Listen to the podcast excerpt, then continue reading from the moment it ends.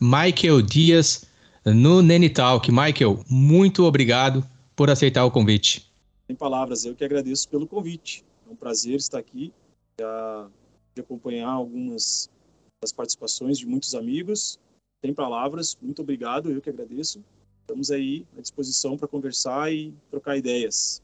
Com certeza, com certeza. Eu gostaria de demonstrar aqui a minha gratidão e deixar mais claro, mais evidente aí no meu sentimento para com o Michael Dias, ele que é baterista da Flanders 72, Flanders 72, entre muitos projetos os quais ele faz parte, que eu já tive a oportunidade de dividir palco, de vê-lo performando, tocando, ele é um instrumentista, um músico da cena, mais especificamente da região metropolitana ali, no nosso estado amado do Rio Grande do Sul, mas não apenas se limita a esse local. Ele que também já é um músico aí que tem tocado por muitas partes do nosso mundão, planeta Terra, na Via Láctea. E voltando ao assunto da Flanders, banda gaúcha que também tem conquistado os palcos do mundo. Eu sou fã, acompanho o trabalho da banda há alguns anos e gostaria aqui de nomear alguns dos álbuns, os quais para mim é, estão na minha estante em um lugar especial, a saber o Dummyland, de 2013, e o This is a Punk Rock Club, de 2018.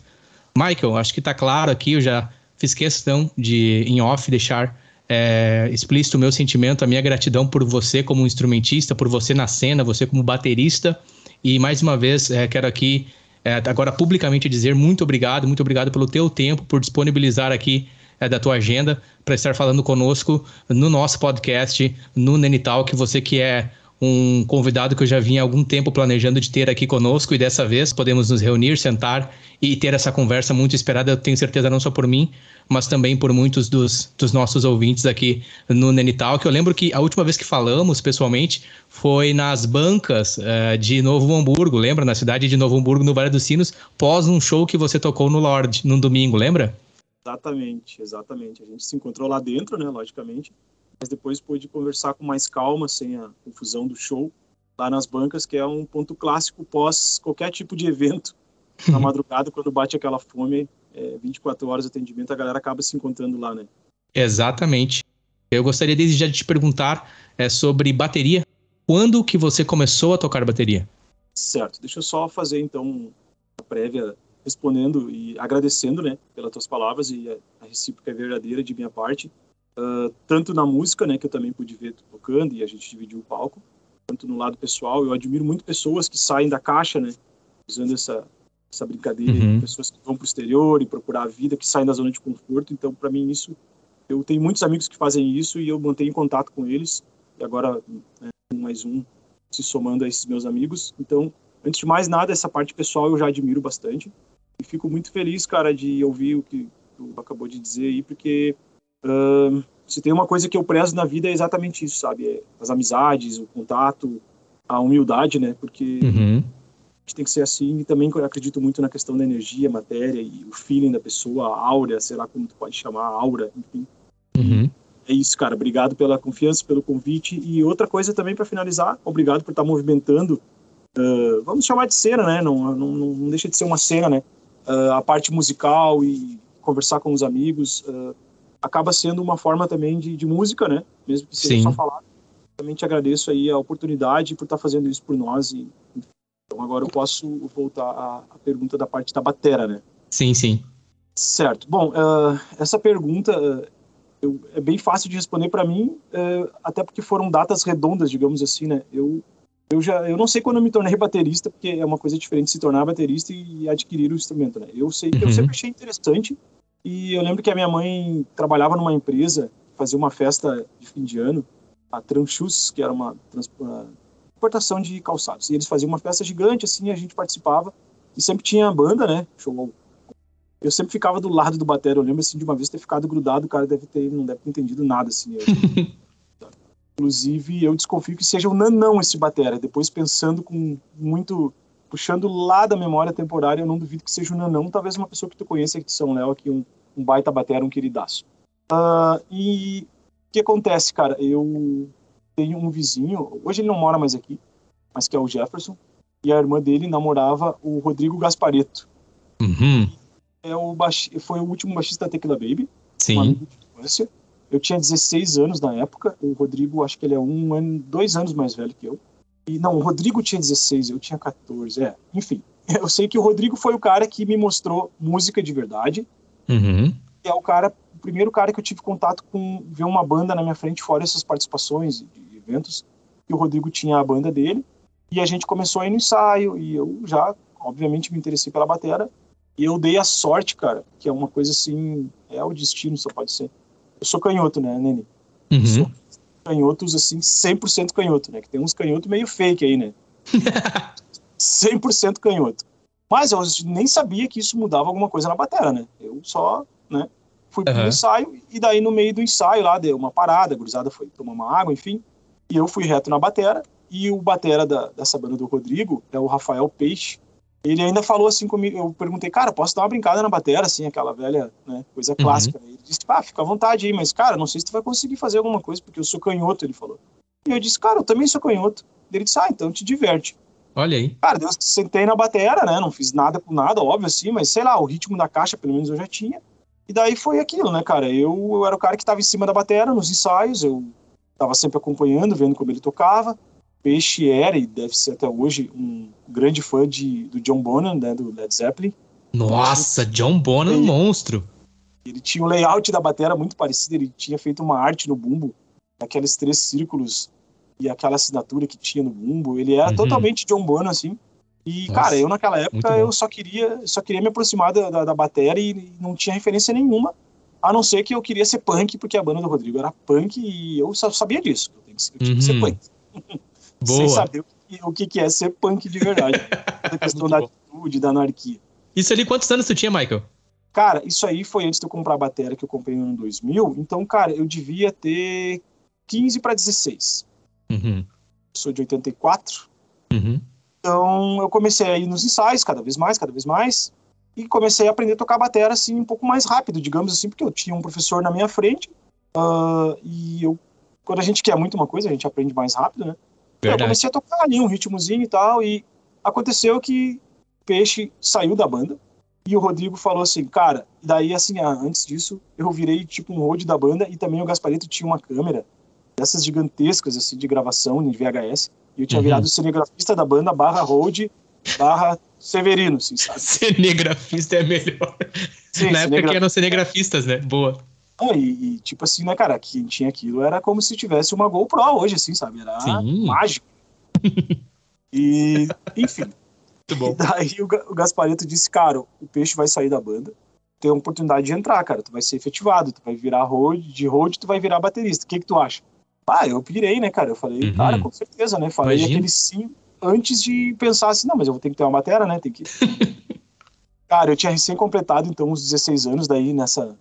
ah, Quando rolou esse convite, eu, Uhum. eu consigo te falar isso com tranquilidade, porque são datas redondas e, e seguinte, né? Eu faço aniversário dia 1 de junho, no dia 8 de junho, eu fui na AGV Music, que é uma loja que tinha aqui Novo Hamburgo. Clássica primeira GV. Clássica. Comprei minha primeira bateria com o Vini Moicano. Inclusive, fui o primeiro cara que comprou com ele uma bateria, assim, um kit. A gente mantém contato até hoje. Eu também sou amigo do Zan até hoje, o Henrique. Nossa, o Zan, clássico demais. Ô, ô, Michael, a, a, a GV na época ali na situação era próxima ao Shopping Center de Novo Hamburgo, me corrige. Exatamente, na primeiro de Nações Unidas, esquina com a Joaquim Nabuco. Perfeito. Exatamente. E, cara, eu vivia tanto naquela loja que era inevitável se tornar amigo dos caras, né? Não se tornar, no caso. Sim. Comprei a bateria com vinho, uma turbinho preta e um kit de pratos da Orion da série Twister, que na época era lançamento. Cara, e foi aquela piração, né, cara? No dia 8 de junho de 2000 eu comprei minha bateria, eu era de menor, então o meu padrasto me acompanhou na situação. Uhum. E eu falo pai ah, por força do hábito e por força do sentimento, por ele ter me criado na fase mais vital de ter um pai, então ele é meu padrasto até hoje, então eu já falo Uhum. pai. Boa. falar pai é meu padrasto. Meu pai me acompanhou e tirou, como a gente costuma dizer aqui no Brasil, né? tirou Clássico. e para mim. Uhum. Comprei ela no dia 8 de junho, que caiu num sábado. Eu lembro de chegar em casa e não saber nem como montar. E, cara, uma alegria imensa, né, cara? Eu montei no meu quarto, de frente para a parede, do lado da minha cama. Uhum.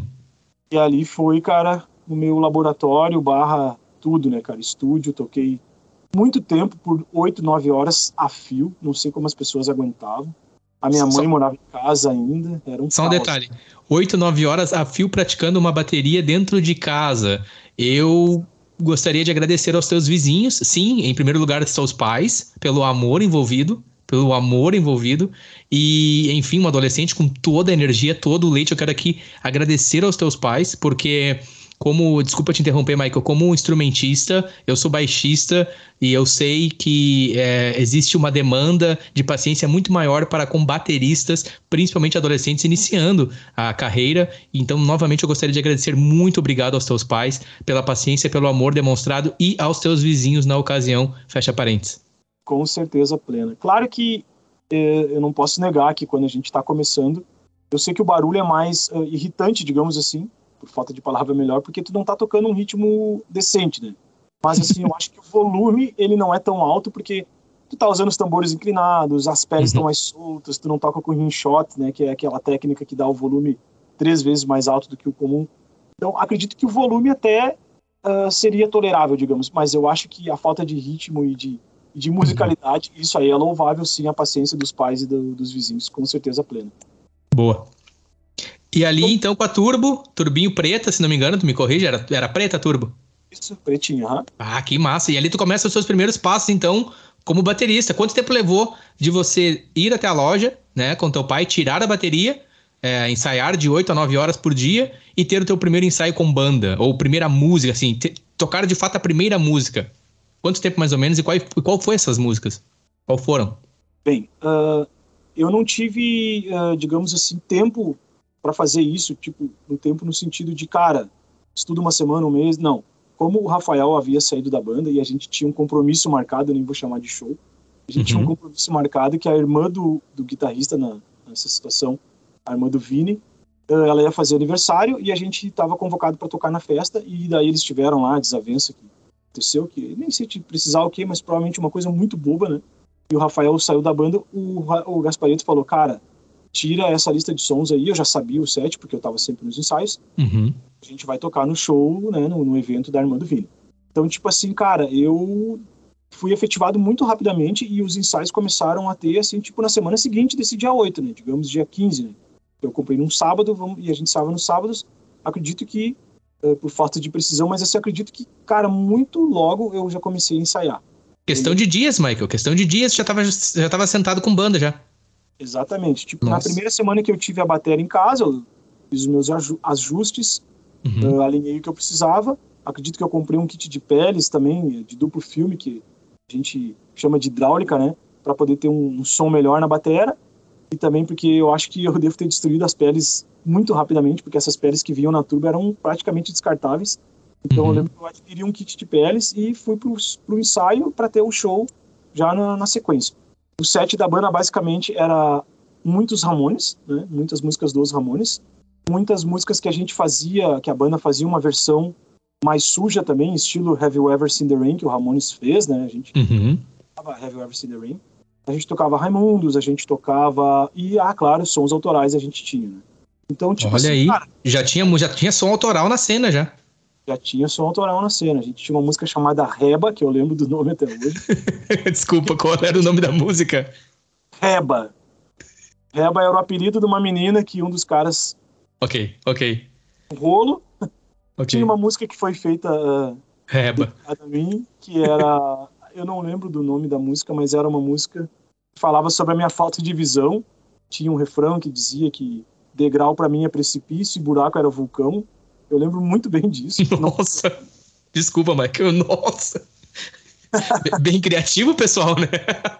cara, eu tenho uma memória de elefante. Tu vai perceber isso no decorrer muito da, muito bom. Da, da, nossa conversa. Eu lembro dessas coisas, então a gente tinha sons autorais. E claro, né, cara, eu me lembro muito bem de passar um trabalhão para tocar um terço de uma música em virtude, né, da velocidade que é exigida no punk rock, especialmente a, mão, a minha mão esquerda, que é a mão do meu hi-hat, né? Eu lembro de tocar absolutamente sem nenhuma técnica, de pegar a, colher, a bateria, a baqueta como se fosse uma colher, assim, e de tentar de tudo que era jeito manter aquela velocidade, e daí a caixa o bumbo começava a se arrastar. Cara, era um caos, né? Tipo assim. Sim, imagino. Não tem condições de tu entrar numa banda assim, cair de paraquedas tu ser o músico, né? A gente já cai às vezes de paraquedas em algum trabalho que, te, que te, te solicitam que o cara tem que tirar ali 10, 15 sons, já, já não é fácil, já é. Tu imagina eu sem dominar o instrumento, né? Sim, muito eu... autodidata, né, Mike? Eu tô percebendo aqui até então muito autodidata, muito você e vontade. Querer ser punk e ser baterista. Cara, eu só não, só não me considero 100% autodidata, porque logo após esse período eu tive uns toques, né, para não chamar de aulas, com o Beto, que o apelido dele Beto também, e o Careca, que era o batera da Hard Ninja Certacore, e hoje eles estão lá na Califórnia com aquela banda do Zé, que é a Name the Band, não sei se tu conhece. Sim, conheço. Peraí, Beto. o Careca, desculpa te interromper novamente, era o da Judite? Exatamente, o Careca mora... Nossa! Três minutos da minha casa, né? Pensa no professor que eu pude ter, né, cara? Um Nossa, bom... tu teve um baita de um professor, apesar de ser apenas alguns toques. Eu é, é, mais um que eu sou fã. É mais um que eu sou fã. Tem o CD também da Judite. Nossa, agora, enfim, muito obrigado por compartilhar esse detalhe. E ele te deu uns toques. Esse monstrão aí, sim. Eu lembro dele vindo Nossa, na minha casa de mesmo. skate. Careca nunca foi de muitas palavras, assim. Ele sempre foi um cara. Ele não tinha uma didática pronta para lecionar, digamos, mas ele tinha muito conhecimento e muita experiência. E isso aí já bastou, né, para ele me ensinar algumas uhum. coisas. Lembro muito bem, assim, cara, de. Eu tive muitas fases, assim, mas eu nunca abandonei as coisas que eu curto eu sempre só somei, sabe, Nene? Nunca, uhum. tipo assim, uhum. ah, agora virei metaleiro, odeio punk. Não, não. Eu, eu, tive uma fase de curtir metal, uma fase de grunge, e eu sempre fui somando. Eu lembro que logo no começo que o Careca foi me dar esses toques, eu tava muito aficionado no Dave Grohl. Eu queria muito tocar a música Dranium. Tinha aquela levada tu tu tá tu tu tá tá tu tu tu. Só que o hi-hat ficava tss, tss, e o cara que não sabe tocar, o cérebro manda tu fazer a mão esquerda exatamente com o bumbo. Eu lembro de falar assim: "Ô Beto, faz aquele som da Dranium para mim". Ele sentou na batera, mesmo na, na, na configuração 10, uh, canhota, ele sentou e abriu as mãos assim e tocou aquele som. Eu lembro de ver ele tocando e pensando, cara, eu quero ser batera pro resto da vida. Foi exatamente a coisa que eu pensei vendo ele tocando e pensando, e eu quero tocar metade desse cara, já tá muito bom. Bah. Cara, ele me passava uns toques do tipo, ô oh, meu, eu quero fazer tal coisa. Ah, meu, é assim. Nada de assim, ah, é uma divisão de semicolcheias uh, num tempo de quatro. Não, ele falava como era, eu olhava, eu fazia, ele me corrigia e assim a gente foi evoluindo, sabe? Então foram dicas. Muito objetivo, muito prático, muito, muito punk. Claro, né? Não desmerecendo que, que foram aulas, Exatamente. mas foram dicas porque ele se propôs a me ajudar, digamos, né? Então foi a título de parceria, com certeza. Então eu só não me considero 100% autodidata porque eu tive essa ajuda. E claro, né, meu, a gente sempre vai vendo e pegando toques de, de muitas pessoas, né? Mesmo que na época não tinha o acesso da internet como tem hoje. Mas a gente acabava vendo vídeos e vendo shows em si é uma forma de aprendizado, é uma forma de estudo também, né? Então, uhum. sim, eu praticamente autodidata, assim. Daí eu lembro Muito que essa banda bom. das Pareto, o nome da banda era Barba Rala. Olha que bacana nele, porque a gurizada tava tudo na fase de ter barbinha, todo mundo usava aquela barbinha de tosca. Então, eu disse, ah, vai ser a Barba Rala. Que legal, né? Eu adoro isso, meu. Eu adoro. É tão genuíno, cara. É tão autêntico, mano. É horrível. Tá, eu quero deixar claro, talvez a pessoa que não me conheça, é, até os membros da tua banda que você está a citar aqui, é, quando, eu comecei, é, quando eu estou aqui rindo, tá? Por favor, não é em desrespeito. Não é, é, não é de maneira alguma desmerecendo ou fazendo piada. É aquela risada de alegria genuína de quem se identifica. Porque isso é muito honesto, é muito sincero e tem tudo a ver, cara. Eu acho assim, eu acho lindo isso, tá? Eu quero deixar bem claro aqui, para mim quando eu tô rindo aqui, é uma expressão de alegria, é a maneira como eu me expresso. Mais uma vez, talvez o ouvinte que tá conhecendo o trabalho aqui, o Nene Talk, através dessa conversa, não me conheça e possa estar tá interpretando de alguma maneira equivocada que eu tô desdenhando ou rindo do trabalho de maneira alguma. Eu tô aqui celebrando, quero deixar isso bem claro. E Barba Rala é um nome incrível. Com certeza, eu entendo e concordo e aceito, digamos assim, os, os teus sorrisos, porque, cara, é, é isso aí, cara. Eu era, o mais novo daquela turma, e além de ser o mais novo, eu tinha caído de paraquedas na história, então, tipo assim, cara, eu era eu era muito pupilo, sabe, cara? Literalmente, sabe? Tudo que era dito para mim virava regra. Tipo assim, eu lembro, eu lembro de coisas muito minuciosas. Eu lembro do Gasparito falando para mim assim, que às vezes, eu, às vezes o batera quer fazer alguma coisa que tu aprendeu a fazer na semana e tu não tem como encaixar no uhum. repertório, no set ou no ensaio, porque não tem a ver, mas tu quer mostrar. E daí ficava fazendo um batuque, alguma coisa, tipo assim, olha só, eu sei fazer isso. O Gasparito uhum. falava, meu, o Gasparito sempre foi muito direto comigo. E ele, cara, digamos assim, sabe, o Gasparito, eu acho que ele sempre se ligou que ele seria um bom mentor para mim. E eu acho que ele sempre, e o Gasparito nunca teve tempo a perder, ele sempre me disse as coisas na cara, assim, sabe? E eu lembro dele dizendo assim, ó, ô meu, quando a gente terminar um som, aquele intervalo que alguém fica tomando uma aguinha, sei, ali é o momento de tu brilhar, fazer esses teus guero-guero aí, tá, meu? Não, não fica fazendo no momento errado. Então, tipo assim, cara, eu, eu sempre levei o Gasparito, assim, velho, como um grande mestre. Uhum. Por ironia do destino, não sei se essa é a melhor palavra, mas a gente teve um hiato de não se falar por um tempo. E hoje a gente é muito próximo. Eu tive a felicidade de voltar a ter esse amigo ao meu lado, um cara que eu posso ligar e falar a qualquer momento. A gente se aproximou e no decorrer da conversa eu vou explicar como e o porquê disso, dessa reaproximação. Sim. E ali foi o meu começo, então, na, na Barba Rala. Eu não sei te precisar, nem quanto tempo durou essa banda, porque eu lembro que foi pouco tempo, e a gente acabou nem tocando no aniversário da irmã do Vini, porque choveu naquele dia, era para ser um evento aberto, faltou luz, foi meio que um caos, assim. Eu uhum. acabei indo até a festa para participar, levei a batera, caso precisasse. Lembro muito bem da situação, meu pai tinha uma Saveiro 93 verde, que tinha uma capota, a gente carregava toda a bateria e eu ia atrás na capota, que a gente chama aqui no sul vulgarmente de cachorreira. Eu ia na cachorreira, levava a bateria bem colocadinha ali, eu sempre fui muito cri-cri com as minhas coisas. Eu lembro de descarregar lá e na expectativa de, bah, tomara que não volte a luz, porque eu não estava preparado pro show. e realmente não deu para tocar e acho que a banda meio que foi terminando por causa disso. Eu lembro que a gente tocava muito alto. Eu lembro que era uma reclamação recorrente dos pais do Vinícius, que a gente ensaiava na, uma sala que ele tinha lá de jogos, eu não sei o que era exatamente. Eu lembro que a reclamação era que o volume era muito alto. Então eu acredito que não foi de grande perda a nossa ausência nessa festa, a gente ia bagunçar com certeza. Sim. Isso tudo na cena de São Leopoldo, São Léo, me corrige. Novo Hamburgo. Novo Hamburgo. Tu deve ter feito essa associação em virtude da Flanders ter essa origem em São Leopoldo, né? Sim, Mas exatamente. não é tão errada, né? Eu vou te, vou te falar um lance que talvez muita gente não sabe por, por talvez se, por falta de idade, digamos assim. Cara, aqui onde eu moro exatamente, há 31 anos atrás era São Leopoldo, cara. O meu bairro aqui, o bairro Boa Saúde. E pela geografia de, de, que o bairro não tinha nada a ver com São Leopoldo, só uma pequena parte dele fazia essa divisa com São Leopoldo. Ficava um bairro assim meio que renegado da cidade. Foi feito um plebiscito, eu lembro muito bem disso. E aqui passou a ser Novo Hamburgo. Então aqui é Novo Hamburgo há 31 anos. Ok. Essa cena toda foi em Novo Hamburgo, sim. Boa. Boa. Ok, Barba Rala. Barba Rala já tinha música autoral e já estava até então começando com setlist afins, não rolou esse primeiro show. E teve algum show com a Barba Rala que vocês tocaram? Que eu fui o batera em si, não, mas teve com o Peixe, né, o Rafael Peixe, que, que era o batera anterior a mim, mas eu não fiz show com a Barba Rala, infelizmente. O uhum. primeiro show veio acontecer daí já na minha segunda banda. Boa. E qual era essa banda? Bom, depois que a Barba Rala terminou, a gente eu não tinha eu não tinha nenhum contato como eu tenho hoje assim que tu sai de uma banda e já vai para outra ou tu consegue uhum. ter mais de uma banda né? Então o que, que aconteceu? Eu aproveitei aquele tempo do término da banda e baixei a cabeça literalmente e comecei a estudar muito. Porque eu precisava conseguir tocar tranquilamente um set list de 40 minutos uma hora né? E eu não estava conseguindo aquilo uhum. por falta de técnica em virtude do, da exigência do punk rock né? Da resistência da velocidade. Então o que que aconteceu velho eu lembro que todo minuto que eu podia, eu tocava. Eu trabalhava, cara, com o meu pai durante o dia inteiro, numa oficina, e à noite eu estudava. Para te ter uma ideia, Nene, eu chegava em casa meio-dia para almoçar, né, logicamente. Antes de qualquer coisa, eu tocava um tempo. Minha mãe batia na porta e dizia: Vem almoçar. Eu ia lá, almoçava, ajudava a fazer as coisas, voltava a tocar, cara, todo Nossa. minuto que eu podia.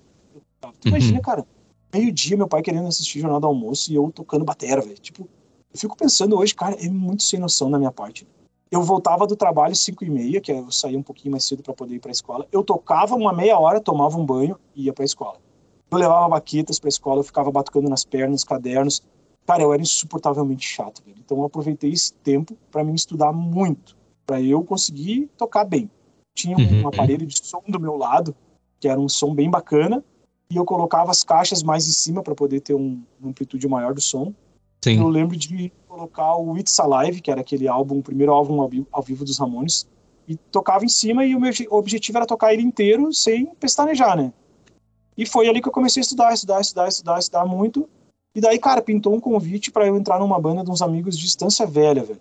E me convidaram, eu, eu não sei te dizer como foi esse convite. Eu sei que eu fui fazer esse som com os guris que já eram, digamos assim, macacos velhos, assim, os caras que já tinham banda, já tinham feito show, já tinham viajado uh, por aqui, né, ao redor do nosso estado. Então, tipo uhum. tipo, assim, caras que eu tinha assistido em lugares tocando e já era assim uma espécie de fã, assim. O Maelo, que é um cara que também se tornou um grande amigo meu, o Israel, o Pedrinho, uh, o Tuti, que é irmão do Maelo, são todos os caras que hoje eu ainda tenho contato, alguns não tanto, mas que eu fiz um som e, cara, a banda se formou ali, e claro, é uma banda cover de Ramones, como uma das mil bandas cover de Ramones que eu já tive. A gente uhum. tocava basicamente o Loco Live. E, cara, daí ali eu já tava tocando tranquilo, eu já sabia como, como fazer a técnica mais ou menos ali do hi-hat. Então, cara, dali começaram a partir. Uh, pintar shows, tinha um barzinho aqui em Estância Velha. Como eu moro bem na divisa com Estância Velha, eu fiz muitas coisas da minha vida em Estância. Eu fiz meu ensino médio todo, eu estudei em Estância Velha, eu a minha vida era muito mais ativa até os 16, 17 anos em Estância, porque era mais fácil chegar até o centro de Estância Velha do que o centro de Novo Hamburgo. Tinha um barzinho, uhum. cara, no Sadão de Estância Velha, que era o Gela Guela. Nosso amigo Paulo Punk. E Paulo Punk. Show... Paulo Punk. Ali tinha showzinhos do sábado e no domingo. Ali foi meu primeiro show, no Gela Guela. Com essa banda que eu tinha. Quer saber do nome da banda? Lá vai. Quero. A gente não sabia o nome e um dos caras deu para trás de última hora em alguma coisa que a gente ia fazer. E o brother disse, cara, porque a gente não é cagão, a gente mete as caras. Adivinha o nome da banda? Mete as caras. Com Olha um aí. K. O nome da nossa banda era Mete as Caras. Boa. Muito bom. Mete as caras com K. Tô salvando aqui. Ótimo, tô tá. acompanhando tudo. Muito bom. Mete as caras no Gelaguela. Adoro. A Gelaguela e a Barba Rala e a, e a Reba, a música que tinha. Então seria, seria no caso, o, o DVD que saiu foi o, o Mete as Caras uh, Live Ato Gelaguela. Yes, exactly. Boa, muito bom. E como ah, foi? Daí, cara, o show foi legal, a gente conseguiu fazer. A Estância Velha, por ser uma cidade menor, assim, ela tinha uma cena que não acompanhava as, as outras cidades, mas a galera tinha muito sangue no olho, muita vontade de conhecer, assim. Então uhum. aconteceu, a gente virou a banda, tipo assim, ó, tinha, ah, tinha os caras do metal lá que tocavam os Iron Maiden, tinha os caras do grunge, tinha uma banda muito antigamente que era a banda do Maela, que era Maiden Seattle, que tu deve ter ouvido falar em algum momento da tua vida que era Sim. a banda do Maela, o Ismael e o Michel, o Fernando Michel e o Matheus Curtis. O Ismael, cara, ele foi aquele cara que foi tocar na Bad Fish uma época, que era uma banda de reggaezinho, ska que tinha no Novo Hamburgo. Não sei se uhum. tu te uhum. recorda. Uhum. E... Isso que eu ia falar, que agora me fugiu. Isso, tu linkou, tu linkou o pessoal dos bateras ali das bandas e afins que eram os ah, seus... Inter... Isso. E daí, esse pessoal era o pessoal que fazia os shows do Jalaguela Uhum. Foi a cena que eu, que eu me integrei mais. Então a gente. A minha banda era a banda do, dos. Ah, ali é a gurizada do punk rock. Daí tinha a banda do, dos grunge, como eu falei, da, uhum. da, da Então a gente virou assim, tipo, os, os boêmios ali, digamos assim, né? Fazendo. Da cena. A cena tava, tava se fortalecendo e você fazia parte. Isso ali em Instância Velha, né? Me corrige. Exatamente. Então, final de semana a gente ia pro centro, encontrava a gurizada, ficava acontecendo de música, tinha os shows do Jalaguela.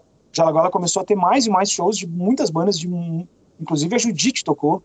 Nossa. Inclusive, eu conheci muita banda legal no Jalaguela, cara. Eu, eu via uma banda de metal tocando na minha frente pela primeira vez, assim, cara, que até então era uma coisa inalcançável. A gente achava que era feito, assim, via computador, assim. Claro que uhum. é uma maneira chula de dizer hoje via computador, parece um idoso falando. Mas eu queria dizer que na época a gente não falava sample, não falava bateria eletrônica, a gente falava assim, bah, isso aí foi feito no computador. Uhum. Cara, o cara tocando aquelas levadas de dois bumbos, estilo power metal, uhum. na frente, assim, que foi o Mamá, o Maurício, da banda Future Hope, que também é uma banda bem clássica de Novo Hamburgo, que era a banda do Danny Jeffman, que depois foi para Reação em Cadeia. Uhum. Do, do Carl, que é o Carlos Miguel, que hoje toca na Cerelata, mora em Londres. Cara, eu vi aquele cara tocando na minha frente no Gelaguela, tocando aquela levada em semicocheia de booms de fazendo aquela famosa do Halloween, a Eagle Fly Free, que tinha um solo de batera. Cara, ali também foi Nossa. um momento que, eu, que, foi um start na minha vida para eu evoluir mais como batera. Então, assim, cara, Estância Velha foi, com certeza, a minha Seattle, a minha CBDBs, a minha, sei lá, a minha San Diego, cara, foi tudo ali, velho. Foi tudo. Foi uma Nossa, parte muito bom. Vital da minha vida como músico, assim, velho. Sim. Nossa, fantástico, fantástico. Eu te escutando aqui, eu sou muito criativo. Eu penso muito, eu viajo muito, eu tô imaginando o menino Michael, é você descrevendo aqui, eu tô imaginando é, a beleza disso tudo e o quanto isso tem é marcado você, te influenciado e te inspirado. Você que citando nomes é, que são relevantes, foram, estão e serão sempre relevantes na cena, na nossa cena, na música gaúcha, e não só gaúcha, né? Ela, ela é feita ali no nosso estado e ecoa para os demais continentes, aqui falando com muita humildade, mas respeitando o trabalho que é feito, respeitando os nossos músicos, os nossos artistas. E os detalhes e afins, e mais uma vez lembrando os ouvintes, tá? A minha expressão através da minha risada é uma expressão de alegria. É uma expressão de alegria e muito respeito pela genuinidade da história e os detalhes que você tem nos trazido, Maica. Muito, muito obrigado. Lembrar aos ouvintes que o Nene Talk é um podcast feito por mim, com muita empatia. Eu sou o Nene. Você me encontra nas redes sociais no arroba Nenizeira. Os nossos links aqui para as redes sociais, assim como o do Michael, também estarão na descrição desse episódio. Caso você está conhecendo esse nosso trabalho pela primeira vez, muito obrigado por estar aqui conosco. Fique à vontade para visitar os episódios anteriores no nosso feed. Estamos disponíveis gratuitamente os nossos episódios nos principais agregadores de podcast, também no YouTube e também no meu blog, no nenizeira.com. Nosso trabalho que é feito com muito amor, novamente, com muita empatia, muito respeito, exaltando aquilo que é nosso, a nossa arte. Nenital que ele gira em torno de assuntos relacionados à arte, tecnologia e o mundo de uma maneira geral. E aqui falando com meu queridão Michael Dias, comentando sobre os seus suas histórias, as suas, influ, as suas influências, os seus causos lá no Gelaguela, Instância Velha, da Instância Velha, perdão. E, e, na sequência ali dessa banda, da, da Mete as Caras, quanto tempo tu ficou na Mete as Caras? Pelo que eu entendi, era um tributo a Ramones inicialmente, me corrige. Exatamente. Uh, cara, é absolutamente nostálgico, né, falar de tudo isso, não uhum. Cara, assim, como faz muito tempo que aconteceu isso, e eu, felizmente, eu infelizmente para alguns, eu já participei de tantas bandas que a gente acaba confundindo uma história com a outra, fazendo uh, confusões de datas e períodos com exatidão. Mas assim, eu lembro que nessa época as bandas não duravam muito tempo, porque a gente estava naquela transição de final de ensino médio, muitos de nós, de primeiro emprego. Uhum. Qualquer coisa que surgia se tornava um, um empecilho assim, já uh, que, que, cancelava a possibilidade de alguém seguir numa banda. Então tinha muito entre sai, muito eu não lembro Sim. exatamente quanto tempo durou a Mete as Caras, mas eu sei que não foi muito essa formação, essa banda. Eu sei que a nossa amizade, o feitio de sons, digamos assim, a, a, os ensaios, os encontros, isso se perdurou por muito tempo. Mas eu acredito que eu devo ter feito três, quatro shows com a, com a, com a Mete as Caras. Uhum. E, inclusive, a gente fazia muito evento particular, do tipo assim, ah, o fulano lá vai estar de aniversário, vamos fazer um... Vamos. Eu lembro uhum. que tinha um evento, cara, que era o evento do ano, que era a Festa do Tarso. Né? Logicamente, o Tarso, né, ele fazia uma festa em um sítio que a família dele tinha. Ele chamava todas as bandas que ele conhecia, que não eram poucas, e rolava anualmente a festa do Tarso. A gente tocou na festa do Tarso, a gente tocou no aniversário do Argos, que era o irmão do Tarso, lá na, na beira da piscina, na casa dele. Eu lembro que eu fiquei muito bravo, que tinha sol na minha batera. Bah. E deu uma bolha no meu bumbo, assim. Uhum. Já não era muito robusta. Eu fui ver isso em casa depois. Cara, e a galera queria me jogar na piscina, ainda bem que não me jogaram. Eu lembro de muitas coisas dessa festa, lembro da, da, da, dos ensaios que a gente fazia mais com o propósito de se encontrar e comer um X e trocar ideia e conversar. Então, uhum. Então, assim, cara, três, quatro shows com a Mete as Caras. Daí depois eu tive uma transição que aconteceu o seguinte: eu tava no segundo ano do ensino médio, eu tava lá com a minha camiseta dos Ramones e minha par de baquetas na mão, e um dia uma colega minha disse: Ah, meu irmão também toca. Só que ele toca Iron Maiden. E daí eu achei interessante. Olha. Disse, olha, fala de mim para ele. Será que que eu falei? Não tinha, tinha não, não, tinha manda meu WhatsApp para ele, né? Tá aqui meu cartão. manda meu WhatsApp. Ele disse, ah, que legal e tal. Daí, cara, passou um tempo, ela disse, ah, meu irmão perguntou se tu não quer tocar com ele. Daí eu disse, tá, pode ser. Ele disse, ah, ele vai te. Eu... Daí, tipo assim, ela me passava o recado, ela chegava em casa meio-dia, falava para ele. Nessa época eu estava de manhã. Uhum. Ele respondia, no outro dia ela trazia a resposta dele assim, era a nossa comunicação, né? Daí no outro dia ela disse, olha, ele mandou tu ouvir a música 13, a música 5 e a música sei lá o que desses discos aqui. Anotado. E ele trouxe, daí ela trouxe para mim o The Number of the Beast, Power Slave e o Killers. Nossa. E eu só conhecia Ramones, digamos, do, do meu uhum. repertório, né, da minha biblioteca musical. Eu sabia da existência do Maiden, mas, cara, eu, eu tinha um preconceito de ver aquelas imagens do Ed e tal, achava, cara, é um satanismo, é uma loucura. Juro, Iron Maiden é melódico, né, cara? Uhum. A gente não só via aquilo, achava que era uma coisa. Cara, ele me deu aqueles sons e eu pensei, meu Deus, eu não vou conseguir tocar isso. Mas baixei a cabeça mais uma vez e comecei a estudar. E quando eu me senti apto a fazer um som com ele, o nome dele é Rodrigo Matici, o vulgo gringo, eu disse, avisa o gringo que dá para fazer o som. Ela, ela disse, então tá. Final de semana ele vai na tua casa, pode, eu ofereci para fazer na minha casa, eu ergui a minha cama, tirei do quarto, botei o guarda-roupa para um lado. Ele ia fazer um som comigo, ele na guita 1, um primo dele na guita 2, a gente ia fazer sem vocal nenhum só para fazer um teste. Era tipo uma, era uma espécie de teste para ver se eu ia uhum. aguentar o tranco. A gente tocou White Child, a gente tocou Aces High. Nossa! The Number of the Beast. Meu a gente uma música instrumental chamada Transylvania, do Iron Maiden. E a gente tocou, acho, Enter Sedman também, e talvez Sweet Child Mine. Sweet uhum. Child Mine. Cara, eu lembro de estar nervosíssimo. Imagina, a pressão. Ali tu tinha o quê? Uns 17, 18? Cara, eu devia nem estar completando já o 17, porque essas coisas que aconteceram ali foram tudo muito rápido. Talvez eu tinha 17. Uhum. Lembro dele sentadinho na minha frente, ele tinha um Valve State, Valve State 80, que aquilo era uma outra coisa de cinema, né? A gente vê um Marshall na minha.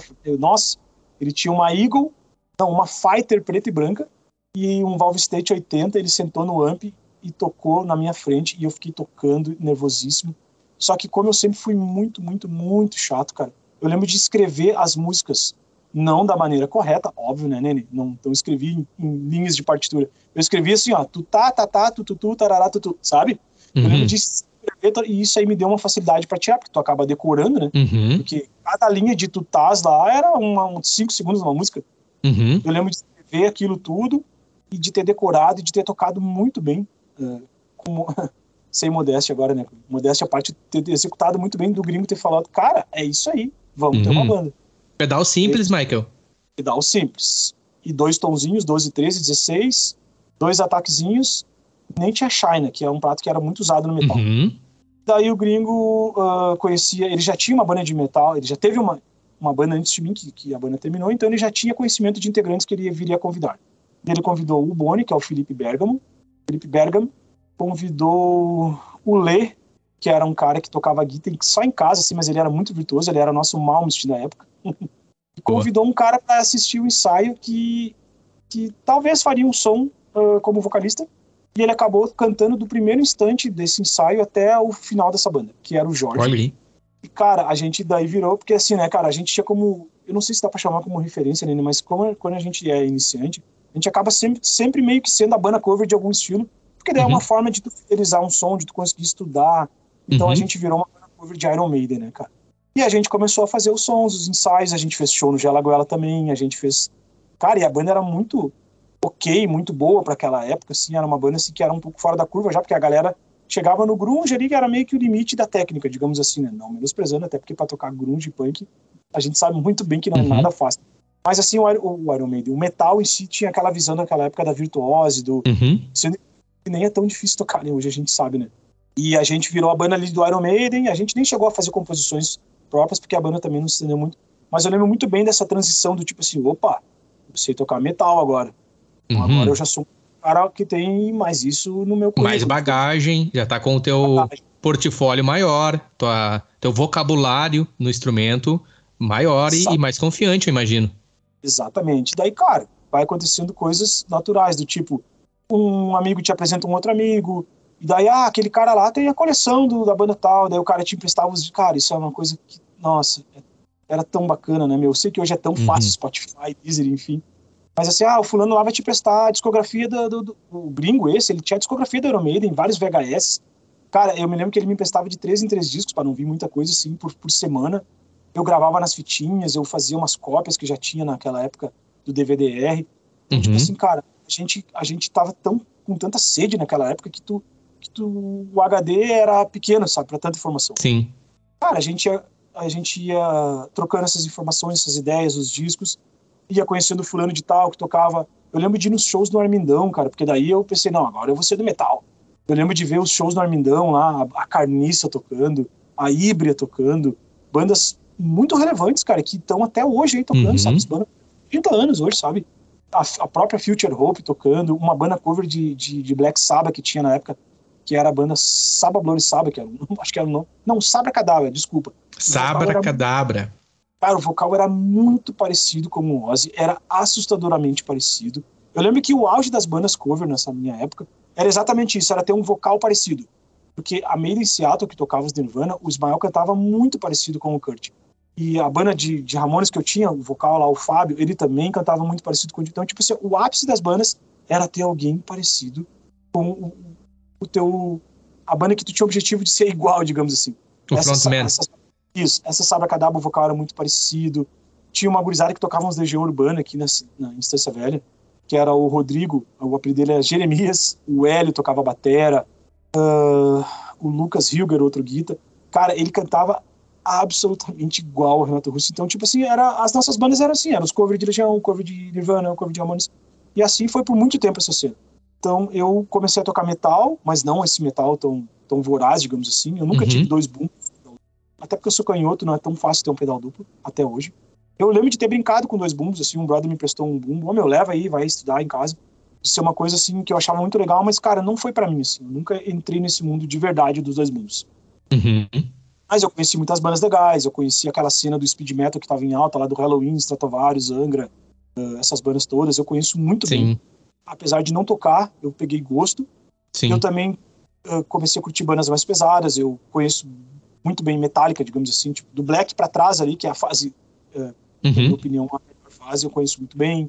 Eu conheci também bastante Megadeth, eu conheci bandas desse tipo, mas nunca toquei, cara. Depois eu também já comecei a ver coisas mais complexas. Fui apresentado ao Dream Theater, né? Muitos amigos, meu, escuta isso aqui, tu vai gostar, velho. Tu vai gostar de Symphony X. Cara, que é aqueles caras debulhando cada um seu instrumento no palco, são instrumentistas, né, meu? Cara, Uhum. daí o céu é infinito, né, meu? Tu, tu vai conhecer muitas bandas, muitas tu só vai ouvir, não vai achar legal, outras tu vai adorar, outras tu vai pirar. E não é, Uhum. obrigatoriamente, não é regra que tu vai passar a tocar aquilo ou não. Cara, tu pode só ingressar ali, eh, acrescentar no teu, na tua biblioteca. Sim, exatamente. E assim foi, cara. Então, do Muito metal, bom. eu toquei então, essas bandas de, de Iron Maiden, toquei uns metálicos por aí. Depois também teve uma fase meio Chili Peppers, que uma gurizada começou a querer fazer uns sons, a gente também tocou uns Chili Peppers nessa época. Cara, daí dali em diante, velho, eu comecei a tocar com muitas bandas. E tudo que surgia pra mim, que eu via que eu tinha capacidade de fazer e executar, eu não dizia não. Eu lembro de ter fases assim que eu tinha seis bandas que eu tava tocando, sabe? Uau. Tipo, umas que eram pra fazer uns showzinhos e ganhar uma grana, outras que eram Uhum. só pra diversão. Então, assim, cara, eu tive muito tempo tocando com muita gente, muitos estilos diferentes. E isso foi muito bom pra mim, pra eu me tornar um bom músico, assim, sabe? Exatamente, a exposição que Ou você é- estava ganhando. Exatamente. Sim. E, e só lembrando que bom não é ótimo, nem maravilhoso, nem magnífico. Bom é ok, né? Uma, uma pessoa que toca bem, que executa, que consegue fazer ah, ah, de forma que fique audível, agradável. Eu nunca fui instrumentista, nunca quis ser. Não por preguiça ou por alguma coisa do tipo. Eu sei, eu, eu, na minha opinião, instrumentista é uma categoria ah, logicamente diferenciada e tu tem que querer muito isso, porque eu quero ser um bom bateria de rock. Sempre falei isso, desde que eu aprendi isso e consegui colocar em palavras essa frase Uhum. quero ser um bom batera de rock. Esse, esse é meu objetivo, sabe? Eu Entendi. entendo de paradiddles, tercinas, sextinas, divisões, sim, porque eu preciso. Eu tive que aprender. Ô meu, quando tu subiu o tom aqui, tu vai fazer não sei o que. Cara, o que, que eu subi? Eu tive que aprender o que, que é subtom, o que, que é nota, o que, é nota oitava, o que, que é power, sabe? Porque tu, é obrigado a aprender, entende? Uhum. Mas eu quero ser um. Eu nunca quis ser um instrumentista. Acho do caralho os caras que eu conheço aí, Demetrius Locks, Ébano Santos, cara, N bateras que eu posso citar aqui que são instrumentistas, que são professores. Uhum. Mas eu sempre quis ser, e ainda continuo querendo ser, um bom batera de rock. Esse sempre foi o meu objetivo na música, sabe, né? Boa, boa. Um bom batera de rock.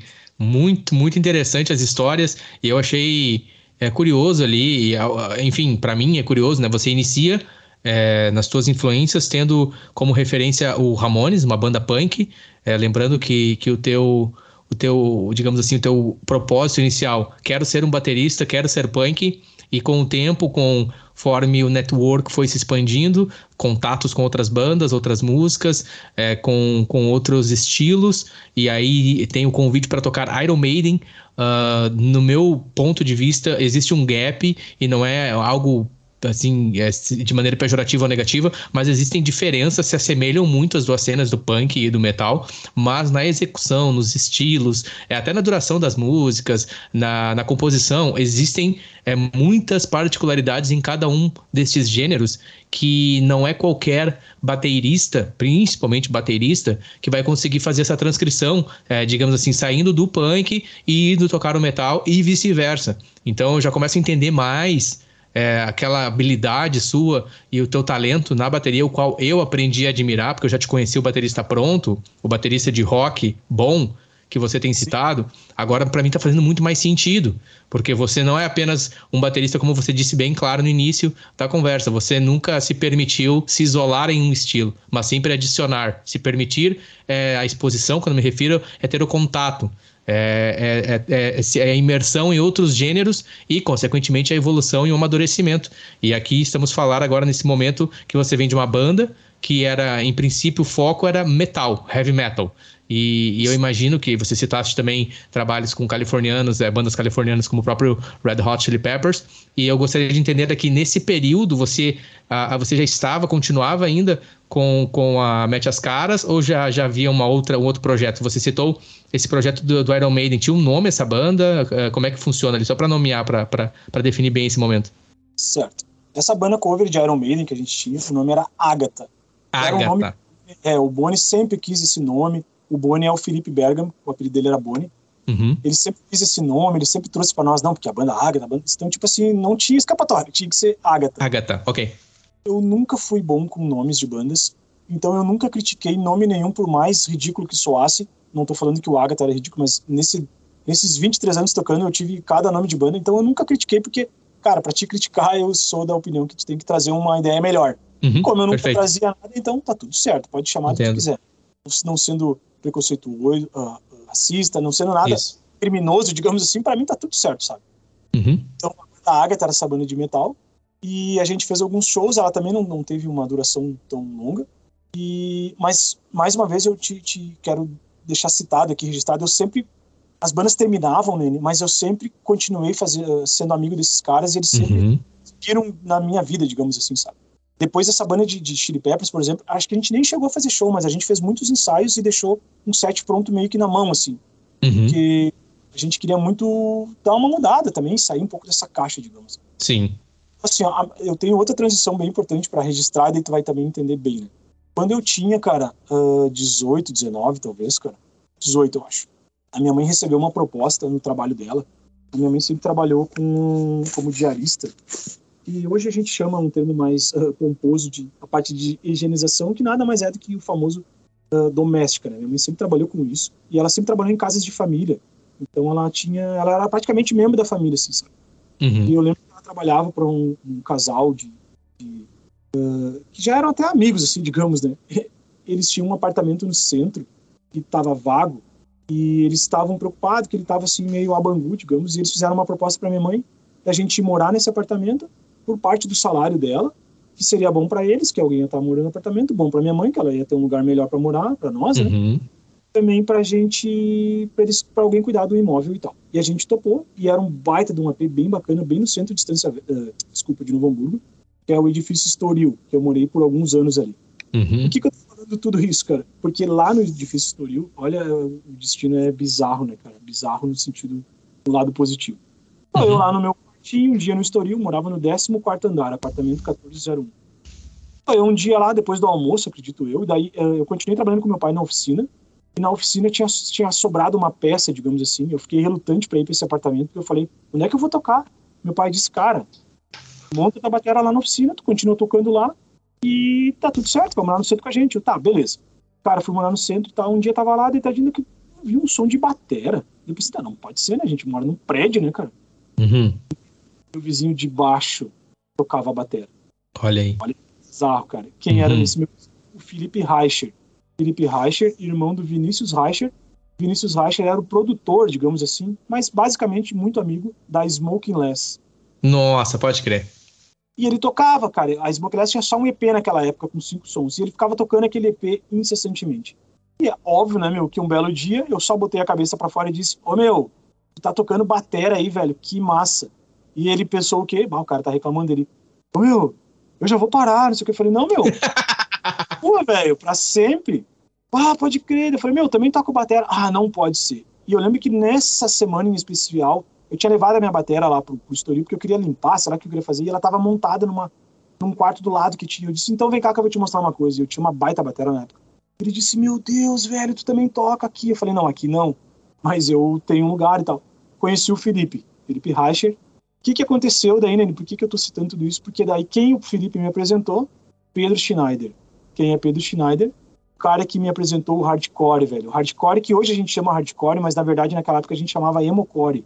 Que depois uhum. veio a ser aquela banda que tocava estilo Fresno, estilo, sei lá, dance, ah, eu não sei, várias bandas que, que depois se rotularam como emocore, mas para nós naquela época emocore era o hardcore melódico. Quem uhum. era emocore? Era o Lego Egon, era o Newfound Glory, era o próprio Blink, que hoje a gente chama de pop punk, a gurizada que, digamos assim, me apresentou, me mostrou como emocore. Boa. Cara, e daí, cara, né, eu fui conhecer a Smokeless, eu já conhecia a Judite por causa do Careca, daí as coisas foram se linkando. Daí eu conheci o Pedro, cara. O Pedro, tu conhece o Pedro, velho? O Pedro Schneider, ele era o cara que montou a Making Out, que foi uma banda que eu fui o batera, era eu, o Pedro Schneider, que hoje usa como nome artístico Pedro Dom, e o Gabriel Escola, era Making Out. A gente tocava Rufio, Lagwagon, New Glory, várias músicas próprias.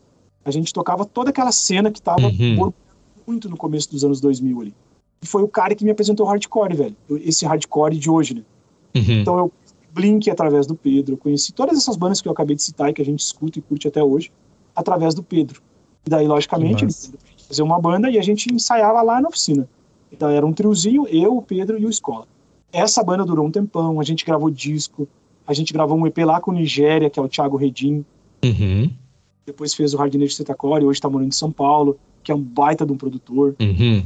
A gente fez muito show com a Judite, muito show com a Smoke Less. Era assim, ó, onde tava a Judite e a Smoke Less, tava a Making Out. Cara, ali Que foi massa, a, velho. onde eu vi virar, assim, cara, a chave pra ser mais profi. A gente tinha um cara que queria ser o nosso produtor. Então, assim, tipo, tudo, tudo foi crescendo, coisas que eu só via os outros falando, porque até então era muito hobby, né? A Uhum. própria Metas, a própria Agatha, a própria banda que eu tinha de punk, tudo era muito diversão. Ali eu vi, opa, o passo é mais sério. E daí, né, Nene, o que, que aconteceu? Eu tive que estudar de novo, muito, Uhum. Travis Barker pra tocar Dave Ron, pra tocar esses caras, velho. É Nossa. muito. Então eu tive que estudar, o Pedro me apresentou, o Pedro trazia discos pra mim, aquele ao vivo do Blink lá, o, Tom Mark e, e Travis Show, não sei se esse é o nome do disco. Cara, eu Uhum. engoli aquele disco, né, velho? É muito bom aquele disco, né, meu? Meu Deus, ele é maravilhoso. O Take a É uma pedrada, né? O ritmo dele é muito rápido, né?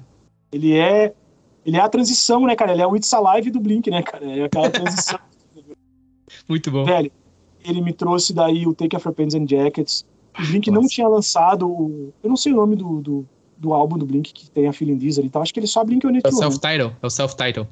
É, ele, ele nem tinha lançado isso. Eu lembro de ouvir essa música na pop rock, velho. Olha, o Blink lançou música nova, vamos ouvir. Eu lembro de ouvir na Feeling Diesel pensando, meu Deus, cara, o que, aconteceu? Porque a gente sempre tem esse, esse Uhum. susto quando dá uma mudada. Assim, quando eu ouvi a Warning, música que, era do, que tinha as gaitinhas. Assim, Uhum. Meu Deus, que Green Day.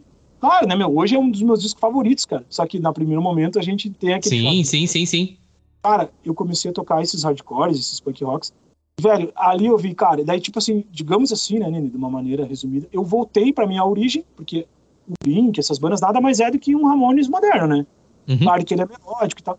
Mas então, tipo, cara, daí eu me dei conta, cara, que eu nunca tinha saído do punk rock, que, como tu mesmo falou, essas bandas são linkadas. Uhum. Se pudesse ordenar, cara, lá do início, cara, sei lá, blues, jazz e tal, daí Beatles, Stones, cara, isso tudo é um, é um dominó, Uhum. uma peça depois da outra.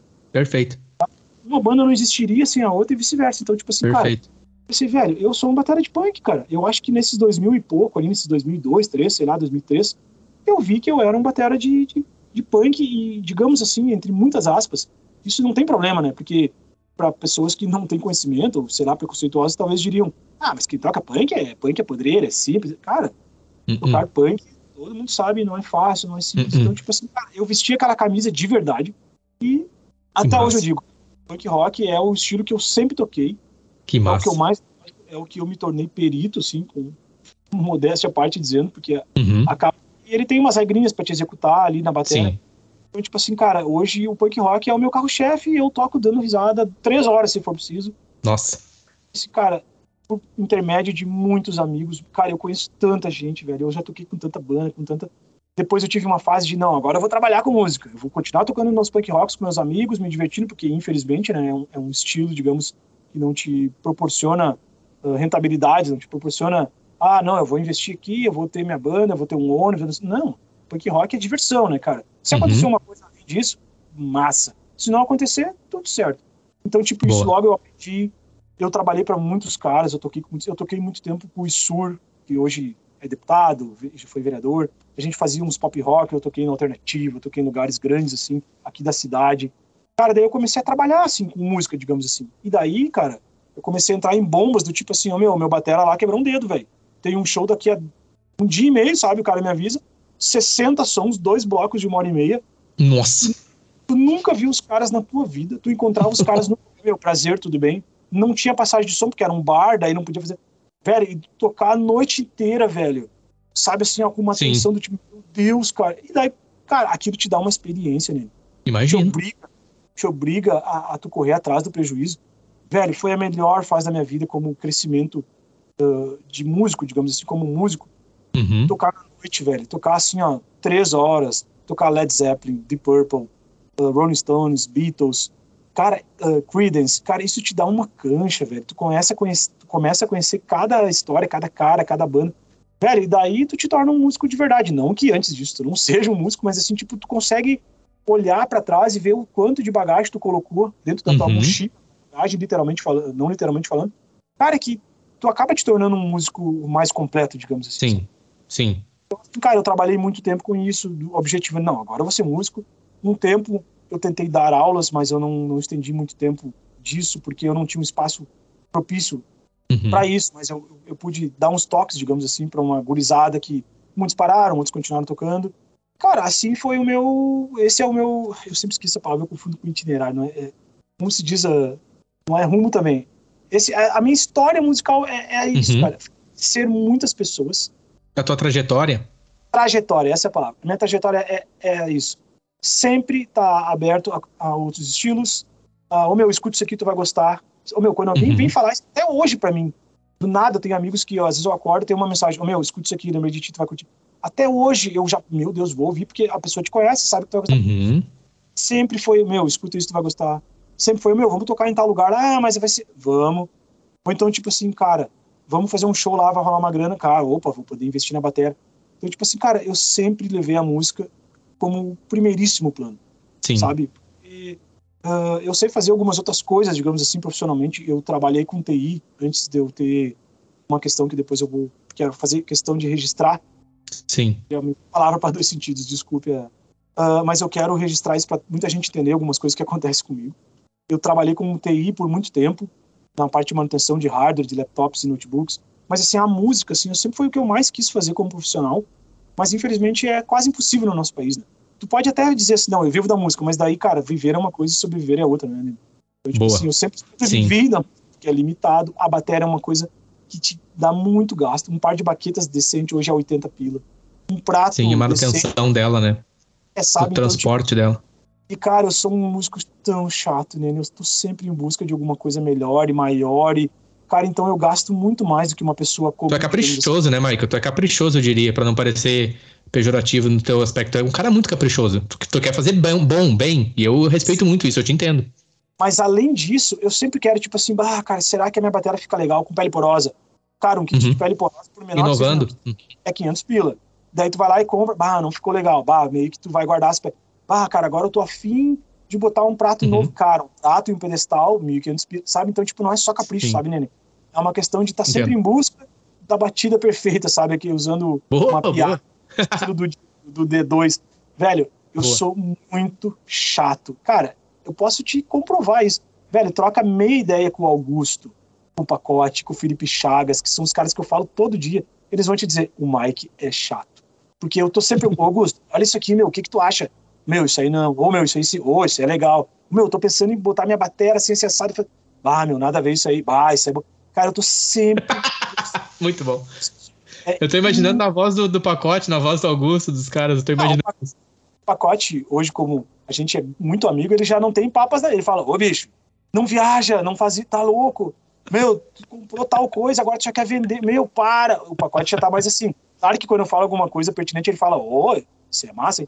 O Augusto é a mesma coisa. Meu, nada a ver, meu. Não, né, cara, não faz isso. O animal, não, tá ligado? Cara, é sempre atrás, cara, de alguma coisa, velho, de Muito bom. ah, agora eu vou comprar um mic assim, assim assado, porque eu vou captar o som ambiente, vou misturar com o EAD, não sei o quê. Velho, não vai dar certo. Daí eu vou lá e faço de teimoso e, bah, não deu certo. Lá, espiando, Vendo o microfone, vendo o prato, vendo batera. Cara, eu já vendi, comprei tanta coisa, né? Que é a, a receita do, do brasileiro é essa, né? Comprar tudo novo, impossível. Então, tipo assim, cara, Sim, eu vendo as entendo. coisas, junto uma grana, compro outra, também usada, porque, velho, não dá, entende? Não dá Sim. eu sou um cara muito chato. Eu não, às vezes eu não me aguento, velho. Então tu imagina as pessoas que estão ao meu redor. Eu não sei como a minha mulher aguenta, velho. Que é só bater o tempo todo, velho. Nossa, pode crer. Inclusive, agradecer todo o amor envolvido, os amigos aqui citados.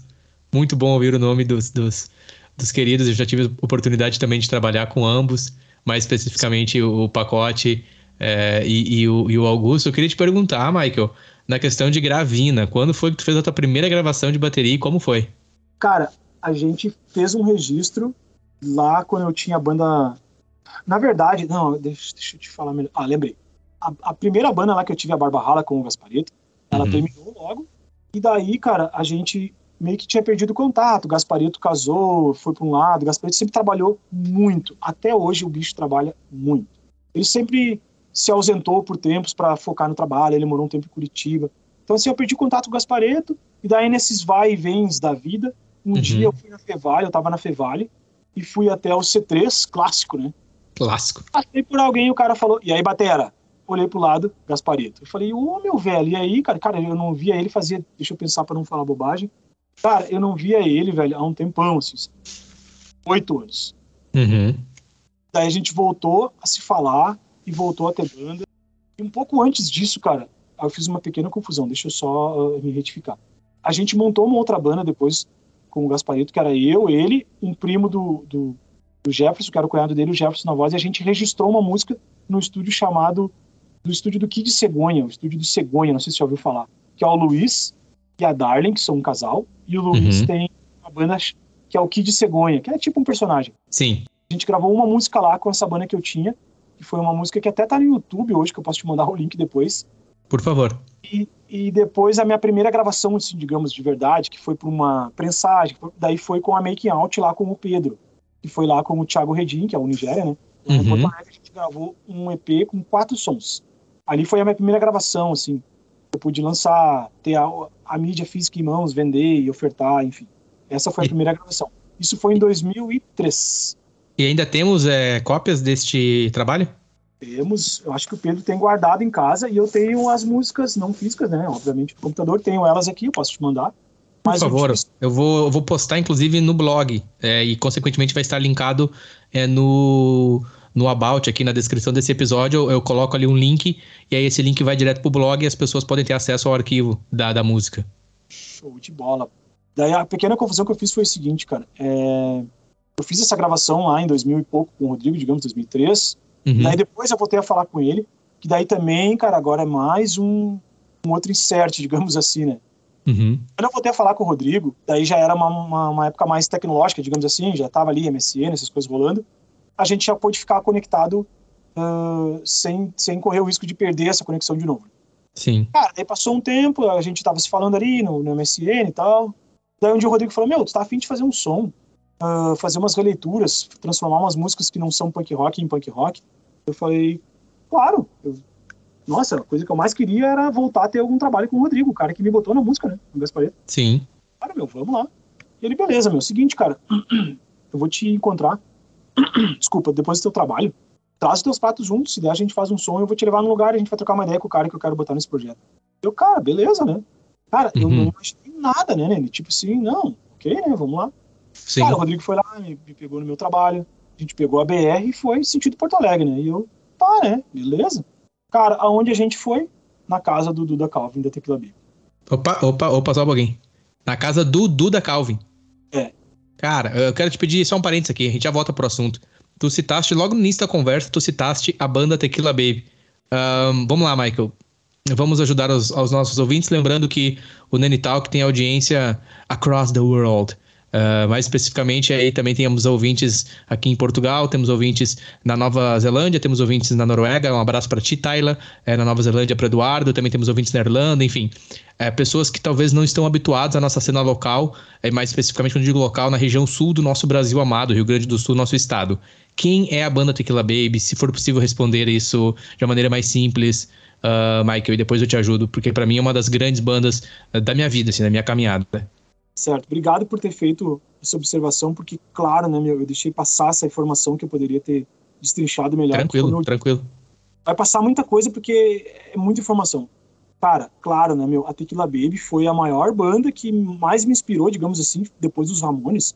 Porque, assim, ó, quando eu conheci o Gaspareto lá, que ele tinha 16 anos, uhum. eu vi uhum. ele pela primeira vez na vida, antes de eu tocar, antes de eu pegar no par de baquetas, o Rodrigo já usava, já usava jaqueta de couro como é que é aquele modelo Ramoninho uh, perfecto. Uhum. rasgada e All Star cano longo. E o Rodrigo, ele era, cara, ele era o novarquino pra mim, entende, sabe? Uhum. Então, cara, o Rodrigo me apresentou tudo e, claro, né, meu Tequila Baby tava ali já naquela. nascendo, já tava estourada, na verdade, naquela época. E ele me apresentou Tequila Baby também. E sim, cara, a gente tocava muito Tequila Baby, cara. Como eu não lembrei de falar isso, desculpe. Tudo bem. Cara, eu lembro de gravar aquele show do Radar que a Tequila tocou com os uniformes cor de laranja lá no Opinião. E, eu, e ver aquele VHS infinitamente, incessantemente, cara. Cara, de ter o Didi como o mestre dos mestres, que era o batera da Tequila Baby, que o Didi parecia um trem descarrilhado tocando, velho. Era absurdamente voraz e animal, cara. Ele era um. Nossa, cara, ele era um monstro, cara. Ele era assim, ó. Depois do Mark e o Tommy, que eu gostava muito, o Didi, com certeza. Então, assim, galera, me desculpe, Tequila Baby é uma baita banda que nasceu em 96, se não me engano, mas teve a sua ascensão ali em 99 com o primeiro disco, uma banda gaúcha de punk rock magnífica, que infelizmente não tá mais junta hoje, mas né, agora eu vou falar com o tempo, né? Eu, felizmente, faço parte, digamos assim, disso, dessa história. Nossa, muito e bom. É a maior banda punk rock, talvez depois de Raimundos no Brasil. Posso arriscar dizer sem medo, porque o CPM também é punk, mas ele é mais, mais pop, digamos, né? Mais dessa dessa seara, desse, desse estilo de punk, assim. Isso. Eu acho que é, é Raimundos e Tequila Baby, velho. Isso. Eu sei que tem Dead Fish, Bad eh, Dead Fish, eu sei que tem N bandas, mas a Tequila Baby, nesse punk, assim, eu acho que Concordo. Dizer, sem sombra de dúvidas, né? Concordo. Gostaria de adicionar aqui, essa semana que passou, alguns colegas meus portugueses é, inclusive, um deles é membro de uma banda chamada Vira-Lata, uma banda punk portuguesa, e é uma banda que está muito ativa aqui na cena, junto com a Chutos e Potapés, que é uma banda punk portuguesa, enfim, das antigas. E eu disse a ele: olha, eu vou te apresentar aqui alguns trabalhos é, de bandas é, do Rio Grande do Sul, do nosso estado, bandas gaúchas. E ele não conhecia Tecla Baby, não conhecia Flanders, eu apresentei para ele. E ele gostou muito, ficou muito surpreso com a qualidade. E, enfim, eu sempre faço questão de levar a bandeira do nosso estado, da nossa cena. E a Tequila Baby ela é, junto com o, a tour, é, com o Mark Ramone, é, eu acredito que, se não, é difícil falar o melhor show da minha vida, não quero soar clichê, mas sem dúvidas um dos mais punks e marcantes da minha vida, que foi na cidade de Araricá, no Vale dos ah, Sinos. Este show que aconteceu na cidade de Araricá, com a abertura de The Cures, The Queers, como queiram, e depois teve Tequila Baby, na sequência Tequila Baby e Mark Ramone, foi brutal. A estrutura era tipo uma estrutura de lona de circo no barro. Foi brutal. Dois pila a entrada, tu lembra disso, velho? Dois pila a entrada, havia uma fila enorme, pessoas do estado de Curitiba, Santa Catarina. Ao término do show, eu residi por muito tempo em Araricá, nessa cidade. Logo, quando meu pai se aposentou, nós fomos viver em uma chácara. E eu residi na cidade de Araricá. Lá tive contatos com a cena punk, a banda Vândalos em Fúrias e também a cena de metal, a banda Hellfire. E era muito presente o punk, afim, a ascensão ali, como você mesmo disse, do Tequila. E quando veio a notícia de que um Ramone, um Ramone, estaria pisando em solo arariquense, nós não acreditamos. E quando vimos acontecer e era dois reais, como você disse, dois pila a entrada, ao término do evento já não havia mais gás, não havia mais soro é, no posto de saúde da cidade, porque não há hospital na cidade. Uma cidade pequena do interior gaúcho. Enfim, foi uma festa maravilhosa. Quando eu me refiro a essa questão da gás, tá, pessoal? E do soro aqui, é uma questão mais por é, o pessoal pós-porre, né? Toma uma cachaça, toma um goró, e aí fica ali feliz, faceiro, e depois precisa de uma de repor essa energia, digamos assim, através de soro, através de uma gás para uma limpeza de um raladinho na roda punk, mas apenas para deixar bem claro que não houve violência, não houve nenhum tipo de algo é, pejorativo. Foi um show fantástico e histórico na minha vida. É, fechando parênteses aqui, apenas gostaria de, de, trazer esse, esse detalhe aqui. Tequila Baby é uma banda fantástica, eu adoro. É, esse show, pelo que eu entendi, depois de muito tempo a gente acaba sabendo um pouco da, da do, do, backstage, do, do, show business em si. É, esse show parece que ele rolou, digamos assim, de última hora lá. Por isso que, que foi tipo assim um aproveitamento de, de algum algum day off e daí colocaram esse show. Então, uhum. por isso que foi tão surpreendente. Cara, ele, cara, ele soa tão inacreditável, digamos assim, quanto uhum. o MXPX a 5 km da minha casa que eu vi aquele show. Cara, o MXPX no Bola 8? No, no boliche aqui, né? No é, no boliche? Aham. Uhum. Caramba, eu lembro, ô Michael, vou ser sincero, eu não, não, na época eu ainda não acompanhava a cena, eu não, não, não tinha noção de, de quem era o MXPX, mas eu lembro que havia um cartaz que por muito tempo ficou ali na BR, numa das pontes, é, em Novo Hamburgo, havia um cartaz gigante, MXPX. E quando eu comecei a ter contato com a cena californiana e conheci o MXPX, eu pensei, será que é o mesmo MXPX que teve no Hamburgo? E cara, de fato, foi esse mesmo MXPX, né? E tu disse que morava 5km, é isso? Centro da cidade aqui, cara, nem deve dar 5 km, cara. Tipo, tu pega um ônibus até o Paradão, que é a parada uhum. principal do centro da cidade. Uhum. Anda 5 minutos, tá no boliche. Cara, eu lembro que eu até cogitei não ir no show do tipo assim, ah, ah, não sei se eu vou ir. Cara, como não sei se eu vou ir, velho? Daí um brother me abriu os olhos e disse, velho, se tu não for, tu vai apanhar, meu? Claro que tu vai. Se tu não for, tu vai apanhar, meu. Nossa, é muito gaúcho, é muito bom. é, Ô, meu, cara, era, era tipo 20 pila o ingresso e se tu era assinante do NH, era 12, era uma coisa assim. NH cara, o tá... jornal, né? O jornal de Novo Hamburgo. Deus do livre, cara. Que nostalgia, adoro esse lugar. Foi o primeiro show do MXPX daquela tour aqui, então os caras estavam com todo o gás. Era a turnê do, do, do, do, do, do, do álbum que tem o Responsibility aí, que tem a. As, como é que. As, cara, um baita já, álbum. Já vai vir. Por acaso não é o mesmo que tem a. Peraí, vamos ver aqui. Não é o mesmo que tem a My Life Story. Isso, cara, tu imagina, velho. Meu, eu, vi, eu, eu, lembro daquele baixo Music Man voando de um lado pro outro no palco que ele trocava com o Road. Eles jogavam Sim. um pro outro. Cara, cara, como? Claro que eu ia. Eu, eu, tinha que ter, sabe? Se eu não tivesse ido, eu acho que esse é um dos maiores arrependimentos da vida. Fui, Nossa, mano. Cara, cara, eu lembro que eu cheguei no boliche, velho. Tava o Yuri no meio da galera de mão no bolso. E a galera tudo, meu, é o cara. Não, não pode ser. Meu, vamos ali. Não, não vamos. Ninguém falava nem hello naquela época. Não, não vamos, vamos fazer o quê? Ficar que nem uns macacos no fim do cara fazendo uh, uh, não dá, né, meu? Porque não dá não tá com uhum. os macacos. De, uhum. de, falar e ficar gesticulando, fazer.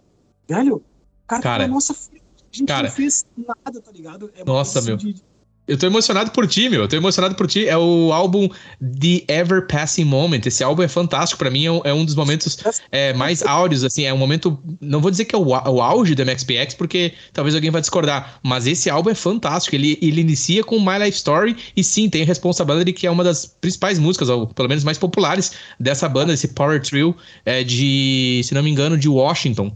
Eles são de Birmingham, Washington, se não me engano. Tem Foolish também, tem, cara, tem vários sons bacanas, velho. Ah, que massa, cara, velho. Nossa, muito bom. Tá, mas agora vamos pra não perder o fio da meada, que agora eu Isso, lembrei. isso, perdão. Vamos tá. voltar lá pra casa do Duda Calvin. É, vamos lá, não sei o que, vamos, vamos, chegamos lá. Cara, é, eu acho que o Gasparito fez muito bem não ter me dito quem era, o que era e o porquê daquilo. Porque eu acho que eu ia ficar meio, meio atônito, não existe, né? mas eu ia ficar atônito, eu, eu não ia entender, né? Eu lembro que eu fui com o uniforme do meu trampo, velho. Era uma camiseta polo, cara uma calça jeans lisa e um sapatênis, cara. Ah, cara, e olha só que bizarro nele. Foi no dia 13 de julho de 2009, ou seja, Dia Mundial do Rock. Uhum. Cheguei Nossa. lá, tava tudo daquele jeito, de jaquetinha, de óculos, que ele tinha dado entrevista o dia inteiro em programas e não sei o quê, porque Dia Mundial do Rock para ele era um dia de trabalho, né? Sim, do da Calvin. Daquele jeito mangolão, eu, né, meu roupa do trabalho, cara, que ele entendeu, né? E eu, cara do céu, e daí, não, ah, vamos fazer um som lá no Dan, vou falar com o Pacote. Já era o Pacote. O Pacote eu vinha conhecer em 2003. Quando ele tocava nos Thompsons, a gente fez um show com essa banda que eu tinha com o Gaspareto, num extinto bar chamado Tequila Pub, que tu não deve conhecer, porque é bem antigo. E eu conheci o Pacote, o Otto, o Rafa, a Rec, lá nesse show, mas conheci, falei lá né, durante aquele evento e nunca mais. Cara, vamos, vamos. Cara, eu lembro que eu fui fazer o som, eu toquei mal, eu não tinha captado a vibe que ele queria do, do, do projeto, ele queria punkizar, digamos assim, sujar as músicas. Ele queria dar um ar punk para aquelas músicas que ele, que ele queria por lá na jogada, que era Jovem Guarda, Roberto Carlos e tal. E eu lembro de, de ter executado mal, de ter um prato quebrado. Meu prato estava quebrado, muito quebrado, velho. Parecia uma língua meu hi-hat assim para fora. E eu lembro de entrar no carro depois do ensaio, porque depois, depois do ensaio, desse, desse, desse sound check, desse teste, a gente foi meio que direto embora. Eu lembro que o Gaspeto falou, o Gaspeto sempre honesto e sincero, disse, é, foi ruim. Bah. Eu lembro de dizer, cara, mas eu. Mas ele, cara, fica frio, eu vou convencer o Duda a gente ter mais um ensaio. Vai, vai levar mais umas duas semanas, eu vou te passar umas coisas mais mastigadas e fica frio. Porque o Gaspareto sabia que eu sabia fazer. Uhum. Só que, que, eu, que eu desandei, digamos. Né? Cara, cheguei em casa, ele já me mandou um upload do Instinto Rapid Share com umas 50 músicas e disse: escuta isso todo dia. Eu tinha um MP3 player, velho. Eu ouvia aquelas músicas o tempo todo e disse, velho, uhum. decora e vai. Eu vou descolar um outro ensaio para nós. E eu, beleza. Cara, ele arrumou um outro ensaio para nós, lá no Music Box. Eu cheguei antes, eu e o Gaspareto. O pacote também chegou antes. E eu lembro que o Duda chegou depois, eu já tava meio pronto, assim. E eu ainda tinha aquela imagem do Duda, do tipo, ah, é o rockstar, é o cara, meu Deus, é uma pessoa que eu não vou ter acesso, que vai ser sempre duro comigo. Que... Daí eu tava com aquele gelo ainda na frente dele, digamos. Né? Uhum. chegou aquele dia, ele tinha jogado bola. Ele chegou com a meião até o joelho, tênis de, de futebol, era frio, uma jaquetona. Ali já quebrou o gelo do tipo, opa, o cara é que nem eu, o cara joga bola, o cara come X. Uhum. Come X. Sabe, tipo, como se fosse um parâmetro, né? Mas faz sentido, super te entendo. Sabe, tipo, o cara é normal, né? Velho, Sim. e aquele ensaio foi bom, produtivo, leve. Eu lembro também daí de entrar no carro o Rodrigo dizer, é, temos uma banda. Olha ah, aí. Sabe? Ah, que bom, velho. Cara, aí, Nossa, Michael, muito bom. Parabéns, meu. Foi, ah, velho, foi. Com certeza eu cito como se fosse mais um dos pontos ali. Da, vamos supor que eu esteja fazendo uma timeline contigo e cada uma delas tenha ponto. Esse é um ponto que não tem como não ser citado. Sim. Então, tipo assim, cara, começamos a ensaiar muito. Era eu, Gaspareto, o pacote e o Duda. Imagina, olha a banda, né, velho? Uhum. Nossa, muito pesado. Muito bom. A gravar as coisas. A gente começou a fazer shows. Velho, eu lembro que o primeiro show que ia rolar era o seguinte: a gente ia viajar e ia ter dois shows na sexta e dois, dois shows no sábado. Ia ser uma loucura. Só que daí, cara, o que, que aconteceu? Estourou aquela H1N1, que foi 2009, e dos quatro shows, três caíram, a gente acabou fazendo só um em Santo Ângelo. Cara, uma trip judiadíssima, puxada, longa, mas a gente foi, a gente fez o primeiro show. E daí, dali em diante, só foi. A gente começou a fazer muitos shows com o projeto. E eu fui me firmando cada vez mais a gente foi quebrando aquele gelo, ultrapassando a barreira do, do, do, apenas profissional e foi ficando amigo. Tive que dormir um dia na casa dele, depois dormir de novo, depois... Cara, o que aconteceu? A gente virou amigo. E o projeto se estende até hoje, né, cara? Eu ainda sou batera dele, a gente... Né, somos bons amigos, a gente sabe muito da intimidade um do outro, a gente compartilha questões muito além da música, a gente se liga muitas vezes para falar coisas nada a ver com música, do tipo, bah, velho, aconteceu tal e tal coisa, bah, comigo também, bah, tô vendo. Então, tipo assim, ó, cara, hoje o Duda é um amigão meu, eu conheci, né, por consequência, todos os caras da Tecla Baby. Conheço o James, conheço o Rafa, conheço o Otto. Então, tipo assim, cara, virou assim meio que uma parte, sabe? Depois, uhum. resumindo, mas eu vou voltar. Depois a Flanders também andou de mãos dadas com a Tequila em muitas aberturas, muitos trabalhos prontos. Do tipo, o Paulinho trabalhou muito pra Tequila fazendo clipes e parte de audiovisual. Então, tipo, tudo meio que virou uma cena só, sabe? Uhum. Mas graças ao meu grande amigo Rodrigo Gaspareto, que além de ter me apresentado o mundo da bateria, da música, do punk rock, me colocou no projeto lá do da Calvin Amigos, né, que eles chamavam no começo. Estou até hoje e, cara, com certeza o Rodrigo, sem sombra de dúvidas, eu posso afirmar assim, categoricamente, ele é o, o meu padrinho da música. Uhum. Fato, o Rodrigo é o meu padrinho, o Rodrigo Gaspareto. Eu falo Gaspareto para as pessoas conhecerem, porque chamavam ele de Gaspareto quando ele entrou no Tequila, mas eu sempre chamei de Rodrigo, então, né, o Gaspareto, ele é o meu padrinho, sem sombra de dúvidas, da música. Aproveitar aqui a oportunidade e agradecer ao Rodrigo. Muito obrigado desde o início aqui no episódio sendo citado, de certa forma, um dos mentores aí do nosso queridão, desse grande instrumentista Michael Dias, representa muito na cena e agora aqui trazendo um pouco mais de informação em relação a, ao Tequila Baby do da Calvin e aqui já no âmbito estadual, nacional.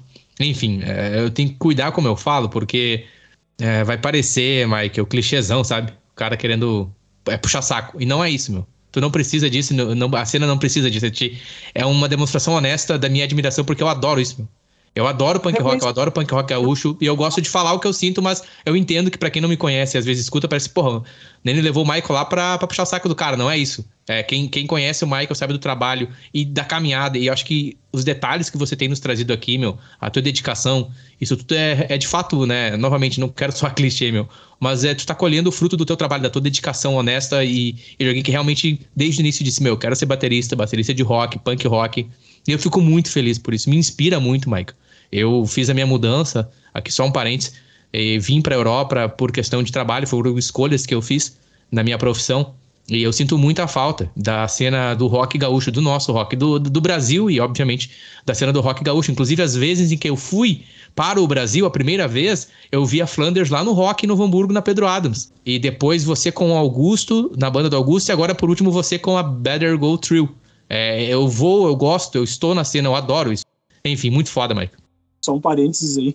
Eu tava falando, não é reconhecimento, eu achei que você tava falando da Tequila Baby. E agora tu falando de mim, eu fico até é, é, lisonjeado, cara. Não, não quero usar a mesma palavra, assim, tipo, ah, é só reconhecimento que eu sou o cara. Não. Cara, uh, eu não tenho palavras para agradecer, porque, assim, cara, o meu dia a dia, a minha vida, assim, é, é galgada nisso, sabe? Fazer o bem, ser melhor, ser um bom pai, um bom marido, um bom filho, um bom amigo, um bom músico. Então, tipo assim, cara, quando eu ouço isso, cara, é sinal que eu tô no caminho certo, sabe? Sim. Então, muito feliz, cara.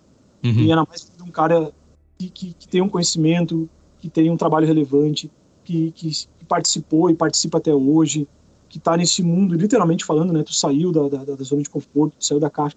Cara, com certeza, ouvir isso de ti tem um peso maior ainda.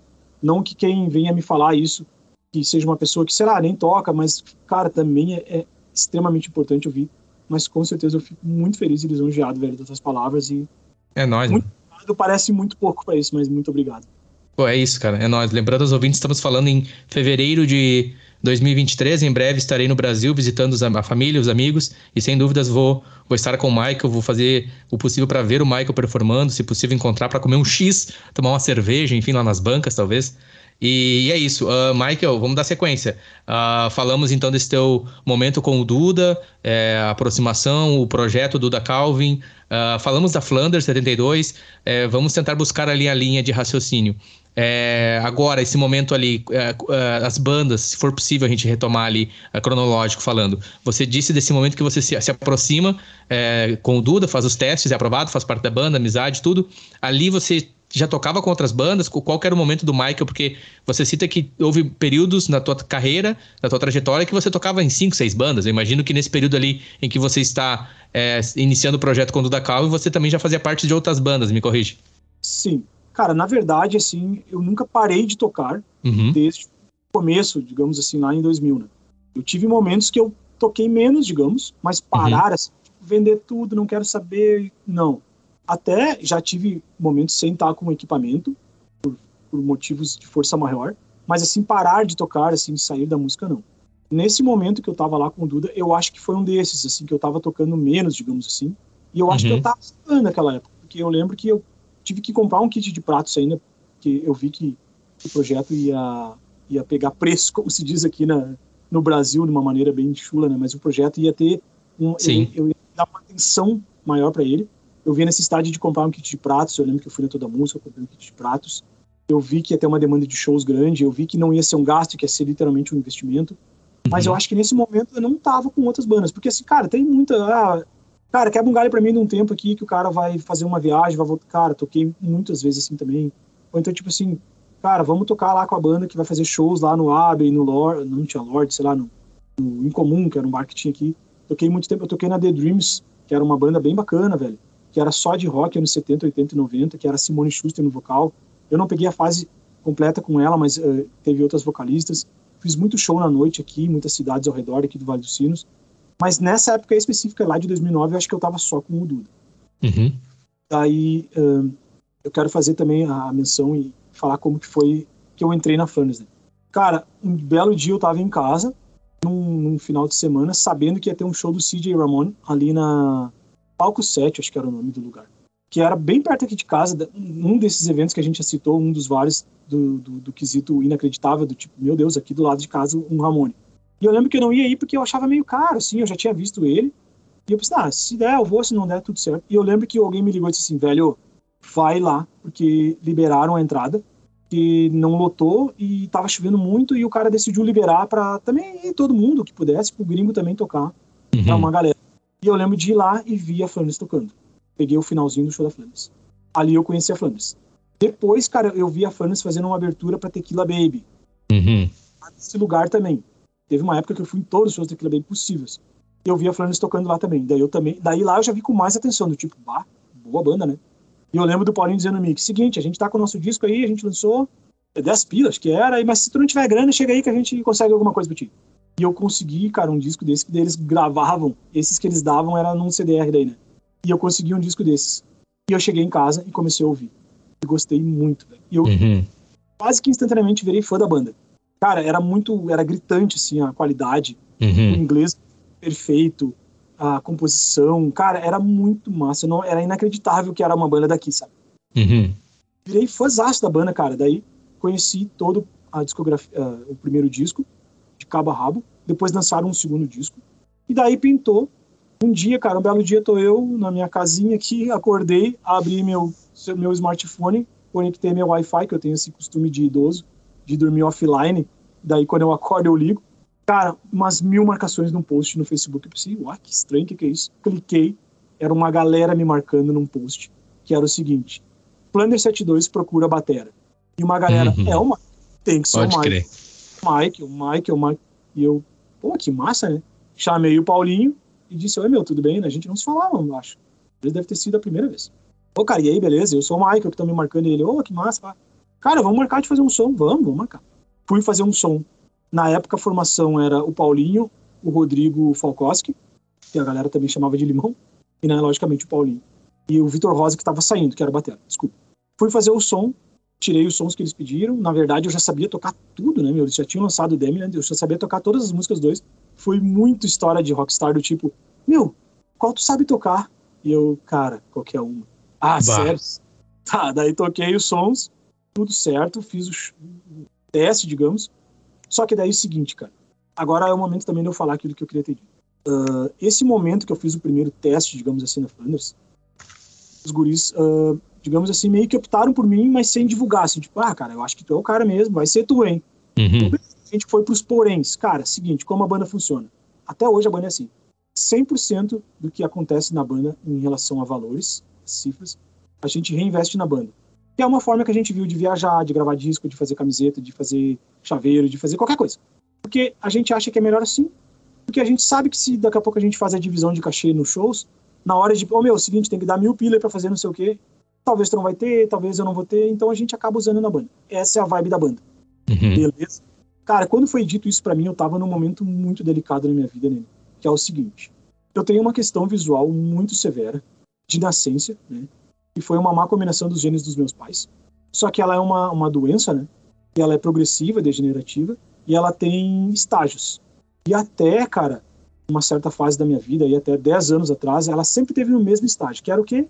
Chegava à noite, né, o entardecer e à noite, eu me batia muito, digamos assim, não literalmente, né, mas eu tinha uma dificuldade muito grande na, numa adaptação com a luminosidade. Até então, a minha doença estava nesse, nesse patamar. Eu uso óculos para corrigir miopia e estigmatismo, mas a minha doença na retina é uma doença chamada doença de Stargardt. É o nome do cientista alemão oftalmologista Carl Stargardt que a descobriu. E daí, como consequência dessa doença, eu tenho fotofobia, que é uma sensibilidade extrema à luz. Mas a minha doença estava sob controle até 2010, eu acho, por aí, 2011. Só que daí, cara, quando pintou esse primeiro convite na Flanders, a minha doença estava numa transição e eu estava muito mal financeiramente por não estar tá conseguindo uma colocação profissional em virtude dessa doença. E daí, cara, como eu estava usando a música naquela época como renda, fonte de renda, uhum. Eu trouxe essa questão do investimento total da banda para dentro de casa. Eu era casado na época com a Michelle, mãe da minha segunda filha.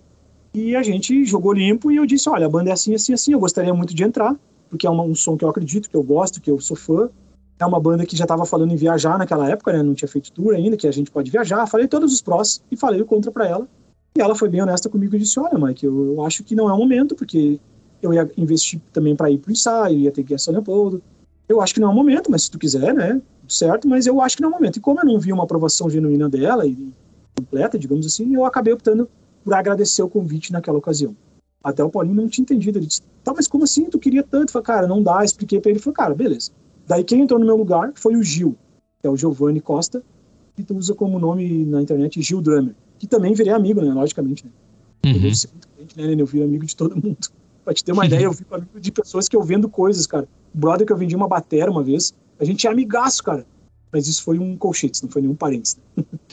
cara, Muito bom. Cara, eu não pude entrar na banda, digamos assim, né? Não pude, entre aspas. E segui o meu baile tocando com bandas que que eu conseguia ter um cachê, tentando buscar uma colocação profissional de novo.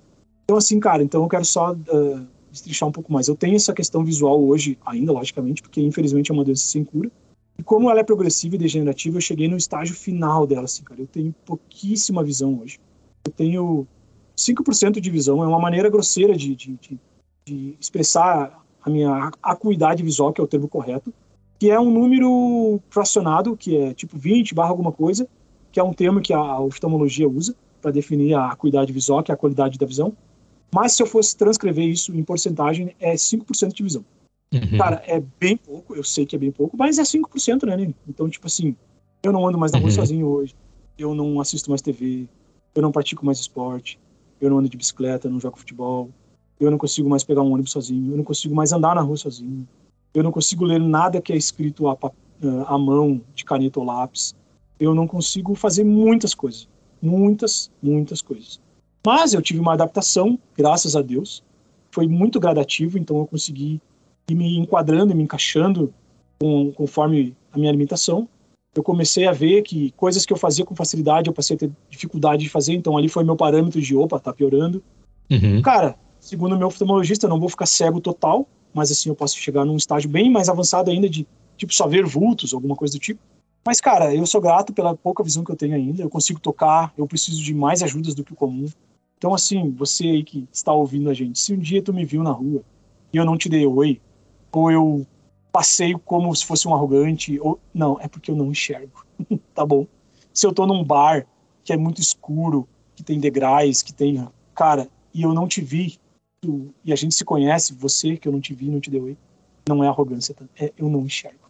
Que quase todo mundo que me conhece sabe que eu, dessa minha questão, mas ainda tem muitas pessoas que não sabem, né?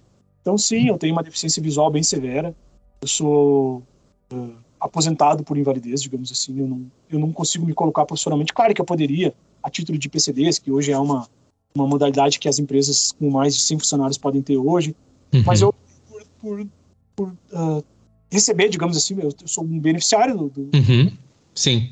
A música como um hobby, hoje, né? Porque todo mundo sabe que ela não tem remuneração.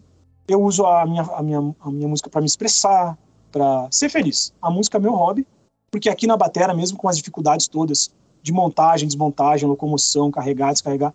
Quando eu estou sentado ali, mesmo que eu seja cego total, eu consigo tocar. Então ali é o meu porto seguro, é o meu momento, é o meu lugar, é o meu ambiente, é o meu habitat. Então a bateria, felizmente, eu não larguei e não pretendo largar, a não ser que aconteça uma coisa maior do que isso. Então eu só queria ter registrado isso, que eu faço questão de aproveitar o espaço e, e as pessoas isso que eu posso divulgar. Uma maneira de todo mundo saber também, porque eu não vou conhecer alguém e dizer, oi, tudo bem, eu sou o Michael, prazer, eu não enxergo. Não, cara, eu não, eu não saio falando, uhum. mas ao mesmo tempo eu me viro tão bem, sabe, com ferramentas de hoje, que muita gente não acredita que eu não enxergo. Porque na minha casa eu me viro super bem, porque afinal é minha casa. Aqui ao redor, num raio aqui do, do meu bairro, eu me viro bem. Ah, não saio mais tanto, mas eu me viro.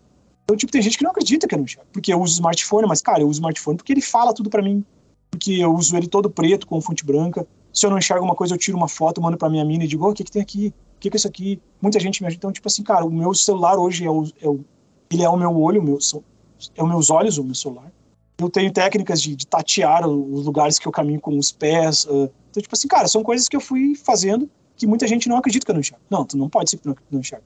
Mas sim, eu não enxergo. Então, certo. Queria fazer esse registro. Uhum, uhum. Boa, boa. Obrigado, Mike. Obrigado por compartilhar, por falar sobre. E uh, eu lembro de um show, acho que foi um dos primeiros shows. É, não vou lembrar exatamente a data, mas eu acredito que eu fiz alguns sinais para ti de celebração e você não respondeu. E eu fiquei assim, bah, acho é que ele não gostou. então, assim, cara, uma, mais um registro. Todo, eu, todo mundo que, que, eu, que eu tenho um convívio mais, uh, mais, frequente, eu já conheço pela, pelo som da voz e pelo comprimento, sabe? Uhum. Tipo, sei lá, tu hoje, o Augusto, o Paulinho, qualquer um desses que eu tiver do outro lado da rua e te falar, e aí, meu, eu sei quem é. Uhum. Mas tem muita gente que ainda não tem essa familiarização com a voz. Então, assim, Sim. ó, se acontecer da gente se fechar e tu que tá ouvindo e agora sabe disso, cara, o lance é botar a mão no meu ombro e dizer, e aí, meu, é o fulano. É só isso. Daí eu já vou saber quem é. Porque, assim, muitas vezes eu não quero falar, assim, pra gente que não sabe, ou não, tive a oportunidade de falar que eu não enxergo. E, eu, e aí, meu, como é que tá? E eu, opa, e aí? Porque o cara vai receber normalmente, né? E eu não sei quem é. E daí, daqui a pouco, a pessoa começa a falar: E aí, como é que tá Flanders? Como é que tá a tua mãe? Como é que tá teu. Daí, opa, tu já sabe mais ou menos de onde é. Boa, daqui entendi. a pouco eu também pensei, como é que tá a tua galera lá? Uma pergunta muito ampla. Ah, daí daqui a pouco eu descubro quem é pela história. Boa. Porque a pessoa não sabe que eu não enxergo. Mas então, assim, ó, a, a praxe correta, digamos assim, se tu quer me ajudar, é mão no ombro e dizer: E aí, Michael, é o fulano. Daí tá tudo certo, tô em casa. Boa, Mike. Boa. É nós. Muito obrigado mais uma vez. E a admiração só aumenta. Sobre a Flanders 72, quando que acontece o retorno? Como que está? Então, uh, só para só concluir a, a, a, história de como eu entrei na banda. Uhum. Então, depois que o Gil entrou na banda, eu agradeci o convite aos guris, né? E o Gil seguiu na banda, eu não sei te, te precisar quanto tempo, mas eu acho que não foi muito, acho que foi um ano, um ano e meio. Depois que o Gil saiu da banda, entrou o Rodrigo Santos, que era o Chuck, né? Uhum. E eu conheci o Rodrigo de longa data, que ele tocava com outro amigo numa banda chamada Histeria, que tocava uns Green Day, também era punk rock. Conheci o Chuck de shows e de conversar um pouco, e também o Chuck tinha entrado numa loja, passou a ser funcionário da loja Toda a Música aqui no Hamburgo. Comprei uhum. umas coisas com ele. Um dia eu fui lá e conversava, conversava, e eu disse: Meu, tu é o batalha da Flanders, né? Ele, sim, sou eu e tal. Cara, daí o que que aconteceu, né? Aconteceu uma coisa que muitas pessoas sabem, né? Alguns não uhum. sabem, mas o que veio a falecer. Ele sofreu um acidente de moto, voltou, retornando para casa após trabalho, no, dia de semana, acho que foi numa quarta-feira. Lembro de acordar também com muita gente me ligando e dizendo, cara, tu viu o que aconteceu? E eu incrédulo, porque eu tinha falado com ele no dia anterior. Então, tipo assim, foi um choque, foi um baque, foi muito ruim. Uma perda nunca é boa, né? Jamais. E imagina para alguém próximo, para alguém que faz parte ali do teu meio. Eu tava falando mais com o Paulinho, porque depois daquele teste a gente passou a se falar mais, a gente ele, a Flanders tocou em coisas que eu tava tocando com o Duda, a gente tava mais próximo. Uhum. Aconteceu esse acidente com o Rodrigo, já era o Eduardo Lipster na banda, no baixo, o Falcós que tinha saído. E eu prestei minhas condolências ali pros guris, uh, os sentimentos, teve uma, uma parada forçada, né, lógico. Claro que eles cumpriram uma última data que a gente até se encontrou, eu toquei com o Duda lá no, no Holiday, que hoje é um outro nome. Daí os guris tocaram acústico, né, porque lógico que uhum. a gente aqui não tava dei um abraço nos guris e tal. E, cara, naquele dia eu falei, velho, se vocês tiverem algum compromisso que vocês precisarem honrar, podem contar com o meu trabalho, né? A, a princípio foi isso que eu falei pros guris. Ele, não, beleza, tudo certo.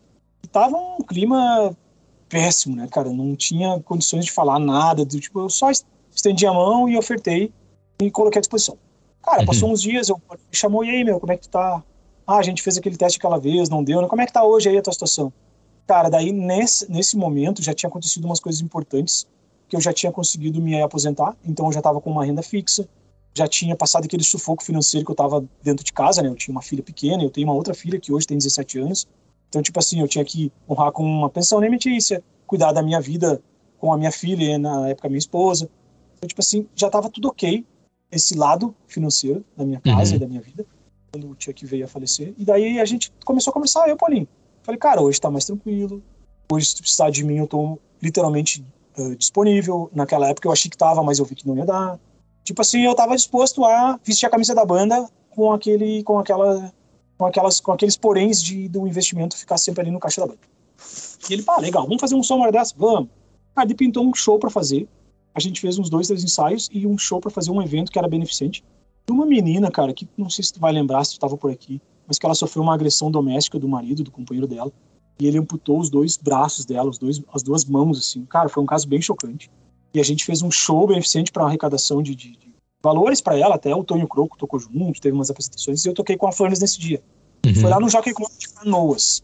Ali foi meu primeiro show com a Flanes, mas assim, a gente não quis fazer um anúncio do tipo, ah, estamos com batera, estamos de volta, porque, cara, a gente, a banda tinha tido uma perda muito triste, muito, foi muito conturbado aquilo, não, não cabia fazer um, uhul, estamos aqui, azar do cara, tipo assim, sabe?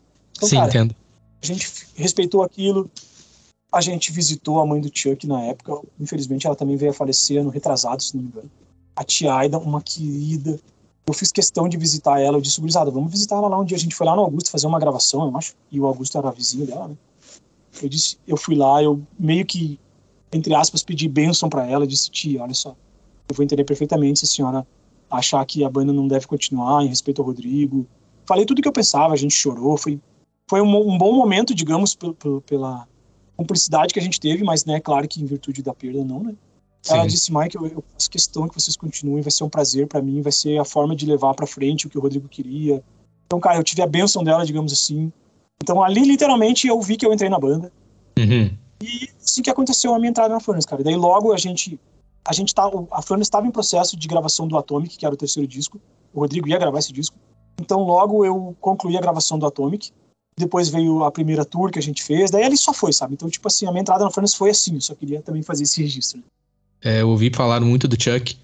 Não tive a oportunidade de vê-lo performando ao vivo. É nas conversas que tive com o Augusto também. Um abraço para Augusto Hack. Falava muito bem sempre do Chuck e afins. Sub da história, obviamente.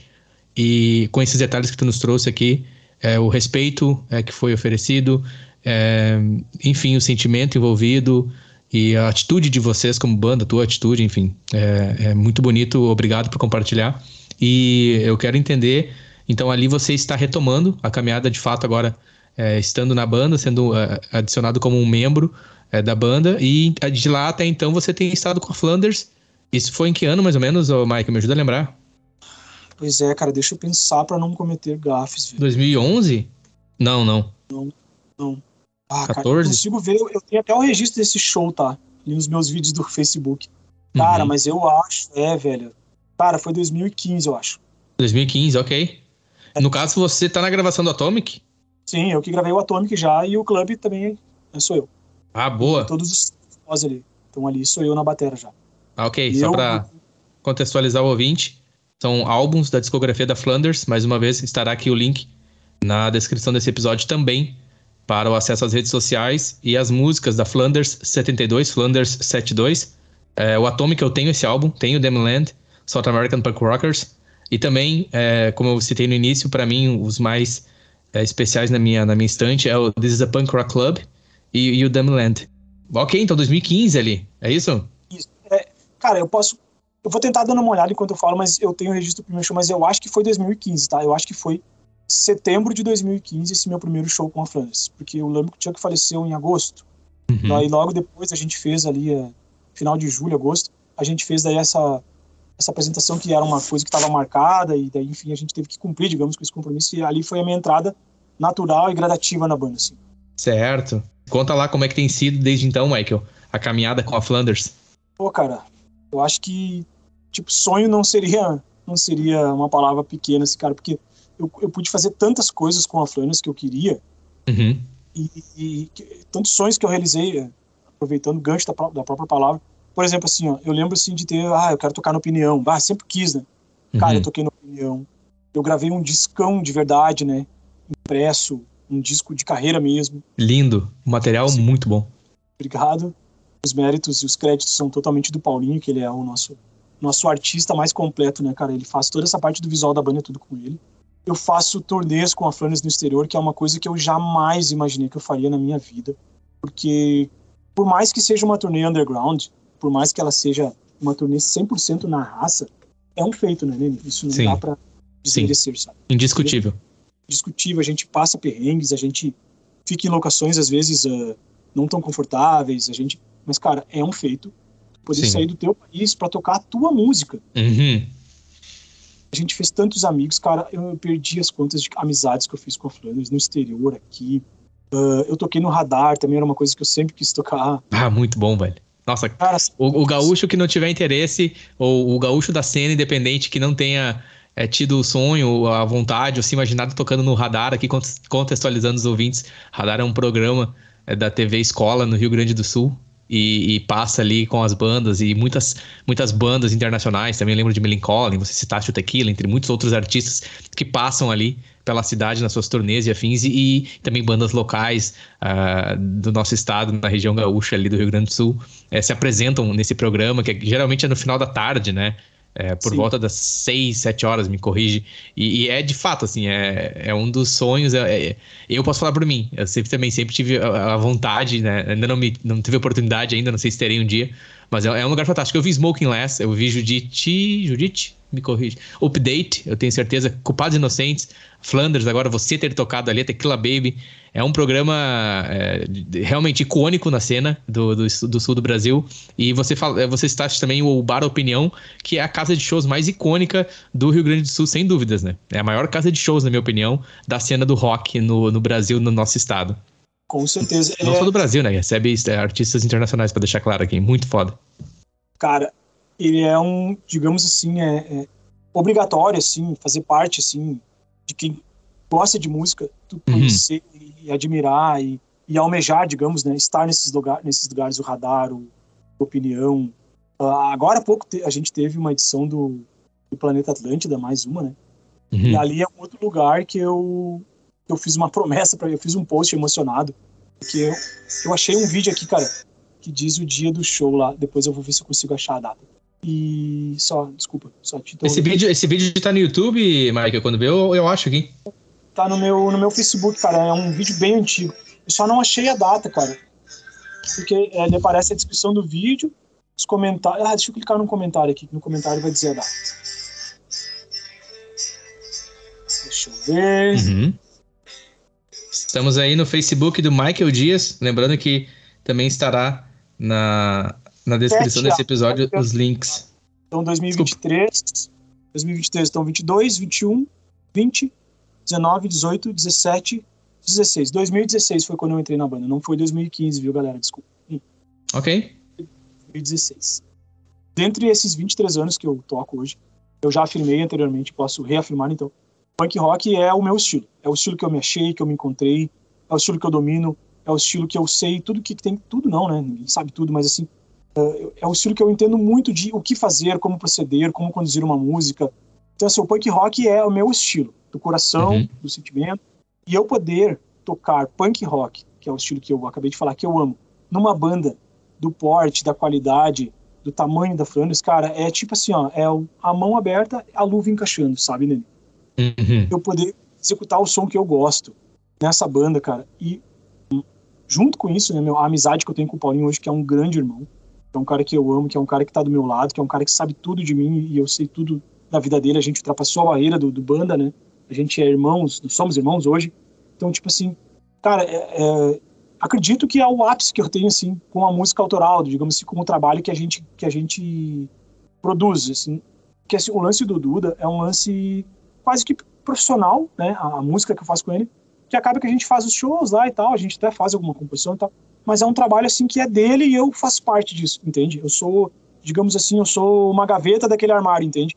E uhum. a Flanders, cara, a Flanders é a minha banda, é a banda do coração, digamos assim, não que eu não tenha o sentimento pelos outros projetos, trabalhos que eu faço, não é isso, mas no momento, e há seis, há seis anos, há né, sete anos, a banda que, que é a minha banda do coração é a Flanders, sabe? Uhum. Cara, eu pude realizar uh, muitas coisas com ela. Lembrei agora, eu tava falando do Planeta Atlântida. Isso. Uh, a reação em cadeia teve um hiato de seis anos, ela voltou agora e fizeram um show no, no planeta. E eu conheço todos os guris que hoje estão no palco lá, especialmente o Batera, né? Porque a gente se tornou amigo há muito tempo e ele é padrinho da minha filha, a mais velha, da Júlia. Então ele é um grande amigo, é muito querido, é um excelente músico. Arrisco dizer que é o melhor batera que eu, que eu já vi tocar na minha frente, assim, porque a gente já vê né, na internet. O Elias? O Elias. O Elias é um amor de pessoa, ele é um baita músico. E eu fiquei muito feliz por ele ter voltado ativo com a reação. E também tem um outro grande amigo que é o Vini Bondan, que toca batera no Armandinho. Eu fiz um post emocionado, assim, dizendo, bah, tô muito feliz hoje, porque eu assisti em tempo real em casa pelo YouTube, né, o Planeta. Uhum. Daí tirei uma foto da TV, tentei caprichar ao máximo, aquelas fotos não ficam muito boas, e fiz um post enorme dizendo como é bom ver os amigos voltando, especialmente uma banda de Novo Hamburgo, dois caras de Novo Hamburgo, que é o Vini e o Elia. E daí eu botei no final, observação, nunca fui em um Planeta Atlântico. Sempre curti, sempre assisti de casa, né, a partir do momento que passou a ser transmitido. Sempre soube do peso, da energia, da alegria, do, do, da, da, grandiosidade, porque eu fiz uma promessa bem simples. Eu só irei num planeta no dia que eu tocar em um planeta. Daí, claro, né, meu, vários comentários, tipo, não, um dia tu vai, tu vai ver que tu vai, bah, tomara. Não sei. Eu, tipo assim, cara, eu quero muito tocar no planeta que, digamos assim, seria uma das últimas coisas, assim, na, na minha listinha, assim, que eu ainda quero chegar. Uhum. Eu tenho certeza que a Flores poderia tocar tranquilamente, a gente tem um trabalho consolidado, eu sei que talvez não seria o estilo mais ideal que toque no planeta, que é uma coisa mais pop, né? Uhum. Mas, cara, talvez num, num palco B, tudo certo, assim, o importante é eu ter esse registro. Eu ainda quero muito tocar no planeta e espero que isso aconteça. Nossa, e, muito bom. Esse gancho é exatamente isso, sabe? Tipo, as coisas que eu fiz com a Flanders, cara. Uhum. Os lugares que eu fui, os discos que eu gravei. A gente tá fazendo agora, a gente tá gravando um novo disco, né? Tá um pouco mais lento porque teve um processo de férias. Eu fico com a minha filha mais nova aqui de férias comigo de dezembro até voltar ao ano letivo o pacote, felizmente, tem muito trabalho, muitas bandas que ele atende, então a gente tem que encaixar os horários. Então, assim, a gente está num processo um pouco mais lento, mas estamos no processo de gravação do nosso quinto disco. A gente vai fazer turnê esse ano, se Deus quiser, se Deus permitir de novo. Uhum. A gente vai participar, se também tudo der certo, a gente quer participar do Raduno Festival, que é um festival que tem muito grande lá na Europa, na Itália, em Bergamo, que é um festival underground de punk rock. A gente já teve possibilidade de ir, mas estourou a pandemia, a gente teve que abortar a missão. Então a gente realmente quer muito ir esse ano, tomara que dê tudo certo. A gente também quer fazer mais uma turnê pela Europa, pela Europa lá com o nosso amigo, hoje é amigo, né? Que é o, o, o Axel Gundlar, vulgo Gundinho, que é o, inclusive a faixa título de um dos discos do, do Atomic, que a gente dedicou a ele. Uhum. Esse é o, é o nosso amigo que nos ajuda na Europa. A gente também gostaria muito de tocar no Japão, que é um país que a gente lança os nossos discos lá por, também por selos independentes. Então a gente gostaria muito de talvez audaciosamente esticar um Europa-Japão. E por mais que não tenha nada a ver um continente com o outro, é meio do caminho, né? Sim. Então a gente tem esses planos e sonhos que são muito altos, mas não são nada impossíveis. A gente também quer muito tocar nos Estados Unidos, né? E isso aí já é um, como diz o bom gaúcho, é, já um, é, o buraco já é mais embaixo, porque daí já é mais burocrático em, vir, em virtude de visto. Mas a gente quer muito, a gente tem amigos lá, a gente pode apadrinha, ser apadrinhado, pode ter um sponsor, alguma coisa do tipo, não é também impossível. Uhum. Talvez, né? A solicitação do visto sem pretensão. No momento que os três estiverem aptos a viajar para lá, a gente pode armar alguma coisa. E é isso, cara. Tom Flores é a banda que fez eu viabilizar e alcançar muitos objetivos que eu tinha na vida. Alguns que eu nem alguns que eu nem sabia que eu tinha, sabe? Porque tipo, quando a gente tem um pé no chão assim, a gente nem cogita algumas coisas assim, porque parece que é um universo tão longínquo, sabe?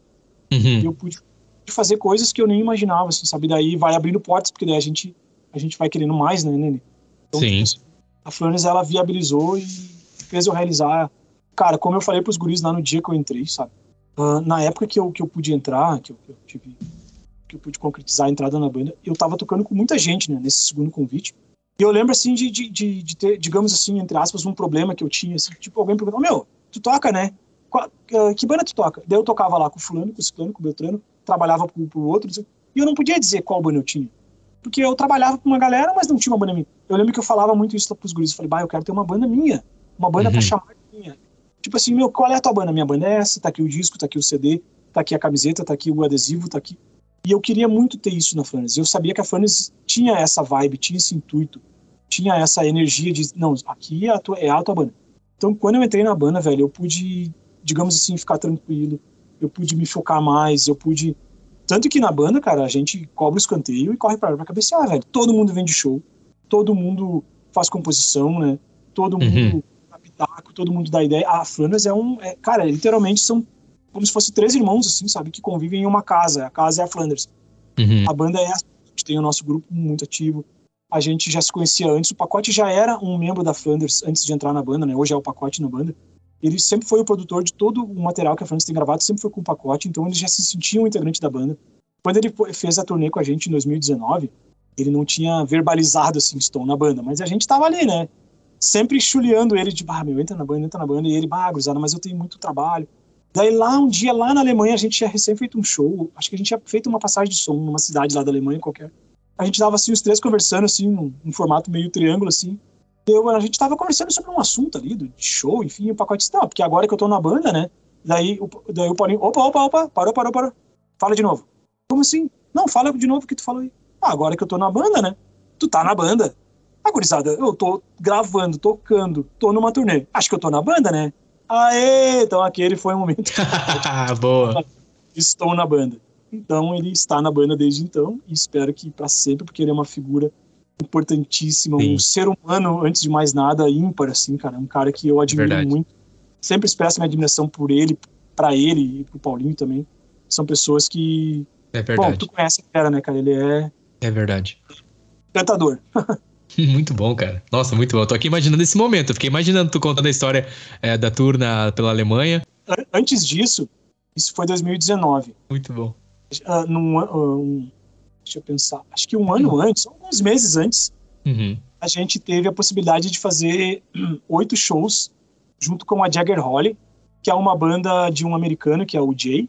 Hoje ele mora uh, em Viena, na Áustria, porque ele casou com uma austríaca. Então, um dos integrantes da banda dele é o Matt, que é da D-Cracks também, que é uma baita banda da Áustria, que já tocou no mundo inteiro e já abriu shows para todas as bandas que tu possa imaginar. Uma banda bem influente do underground. O Matt é o guitarra dele e o batera é o Marco Fantin, que é da banda On My Arms, lá da Itália. E falando assim parece estranho, mas na Europa é tudo muito perto e claro que eles se juntam e fazem os shows, enfim. E eles Sim. queriam muito tocar no Brasil uma época e a gente conseguiu sincar e fazer isso, viabilizar isso. E eles vieram para cá e a gente fez oito, sete ou oito shows com eles aqui. E a gente fez todas as aberturas junto, a gente fez a turnê junto com eles. E quando tava terminando essa turnê, o pacote fez, ele fez com a gente essa turnê, porque a gente tava naquela transição que o Dudu tinha saído da banda, a gente ainda tava sem baixista, e o pacote, não, eu faço shows com vocês, né, tranquilo. Porque ele sabe tocar todos os sons, sabia tocar todos os sons sem estar na banda, né. Uhum. Cara, ele casou também com a banda, é cômodo, tranquilo, é fácil de tocar com o pacote. Então, tipo assim, no final, eu lembro também disso, quando terminou a banda, o Paulinho foi buscar umas coisas lá num, hotel ou num apartamento que tava do, do pessoal da Jagger Holly, e tava eu, o pacote lá embaixo sentado. Daí o pacote falou, bah, bicho, esses foram os 10 melhores dias da minha vida. Que foi que a gente ficou 10 dias excursionando, viajando com os Jagger Holly e com o pacote junto, né? Uhum. Eu falei, bah, meu, é sério, velho? Sim, cara, bah, eu tô emocionado, velho. E eu, pá, engoli aquilo, e quando o Paulinho, quando eu tinha a oportunidade de falar só com ele, eu falei, meu pacote falou exatamente isso. Ele falou, pá, meu, ele tem que entrar na banda. Daí a gente deu mais um aperto nele, ele disse, pá, gurizada, mas eu acho que ainda não dá. Então, tipo assim, cara, o pacote tentado pra banda foi uma conquista, sabe, cara? Pode crer. Assim, então, tipo, mais, fazendo mais esse registro, assim, eu lembro dele falar, bah, foram os 10 melhores dias da minha vida. Eu disse, opa, então tá aí. Tá. Ali ele botou o pé na banda. O segundo uhum. pé ele botou, estava lá na Alemanha daí. Bah, que massa. Que massa. Eu, eu imagino é, as histórias de tour, é, e acima de tudo, é, para mim, a atitude de vocês. É uma banda brasileira do sul do país, com expressão na cena mundial. Eu não me canso de falar isso, é importante falar isso, é um feito para nós, gaúchos, na nossa cena, região metropolitana, no Rio Grande do Sul. É, inspira muito. A Flanders já é citada aqui em episódios anteriores por outros músicos que eu conversei, amigos, que citam a Flanders. É, eu cito a Flanders. Como eu citei, eu tenho álbuns da Flanders, tenho os discos. Uh, enfim, e, e, poder ouvir de ti os bastidores e, e, histórias como essa. E sim, o Davi Pacote é. Eu não sei qual adjetivo utilizar. Eu tive a oportunidade de gravar com ele já, vê-lo performando, enfim, tocando. Com os Tortos também tem os CDs, tem os discos do, dos Tortos. É, enfim, espero poder um dia ter uma, poder ter uma conversa com ele, encaixar uma agenda para ouvir dele também. Uh, muito obrigado, Michael. Fica à vontade para falar mais alguns detalhes, fica à vontade para tocar mais algum, alguma história aí, enfim. Com certeza passou muita coisa batida, porque a gente tenta sintetizar para não ficar tão maçante. Sim, sim. E, assim, eu acho que o principal foi dito, acredito eu. E uhum. também as, das tuas palavras, as minhas, em relação ao pacote Paulinho. E eu acho que simplicidade também é uma palavra que se encaixa bem, né? Porque, Isso, é, acho que era essa palavra que eu tava buscando também. não adianta ser o melhor músico do estilo, o melhor equipamento, se não, se não bate o santo, não dá a química, não dá a liga, ou enfim, a palavra que tu queira uhum. usar, sabe? Se não tem aquela. Não funciona, sabe? Então, tipo, eu acho que isso é o nosso principal, a nossa principal virtude na banda, assim. A gente consegue se comunicar numa linguagem muito boa. Uhum. As, as, a gente costuma falar, né? As mongolices, que a gente. É uma palavra que até tá escrita, né? Não, nem, acho que nem pode ser dito hoje, mas enfim. As, é, mas, é, eu entendo, mas eu entendi. É, você não está com má intenção, você não está com intenção xenofóbica. Sim, sim. As nerdices, as, as coisas de, de, de piar, assim, que também é um termo que a gente usa aqui no Sul, que a gente uhum. tem elas são as mesmas, sabe? É aquela paixão por seriados, por Chaves, por Simpsons, por séries atuais engraçadas. As piadas são as mesmas. As imitações, as coisas, a cumplicidade que a gente tem, cara, uhum. é uma coisa assim que parece que, que, que, é, de, que é de outras vidas, assim, é, não é exagero citar isso, sabe? Sim. A gente consegue falar muito bem das mesmas coisas.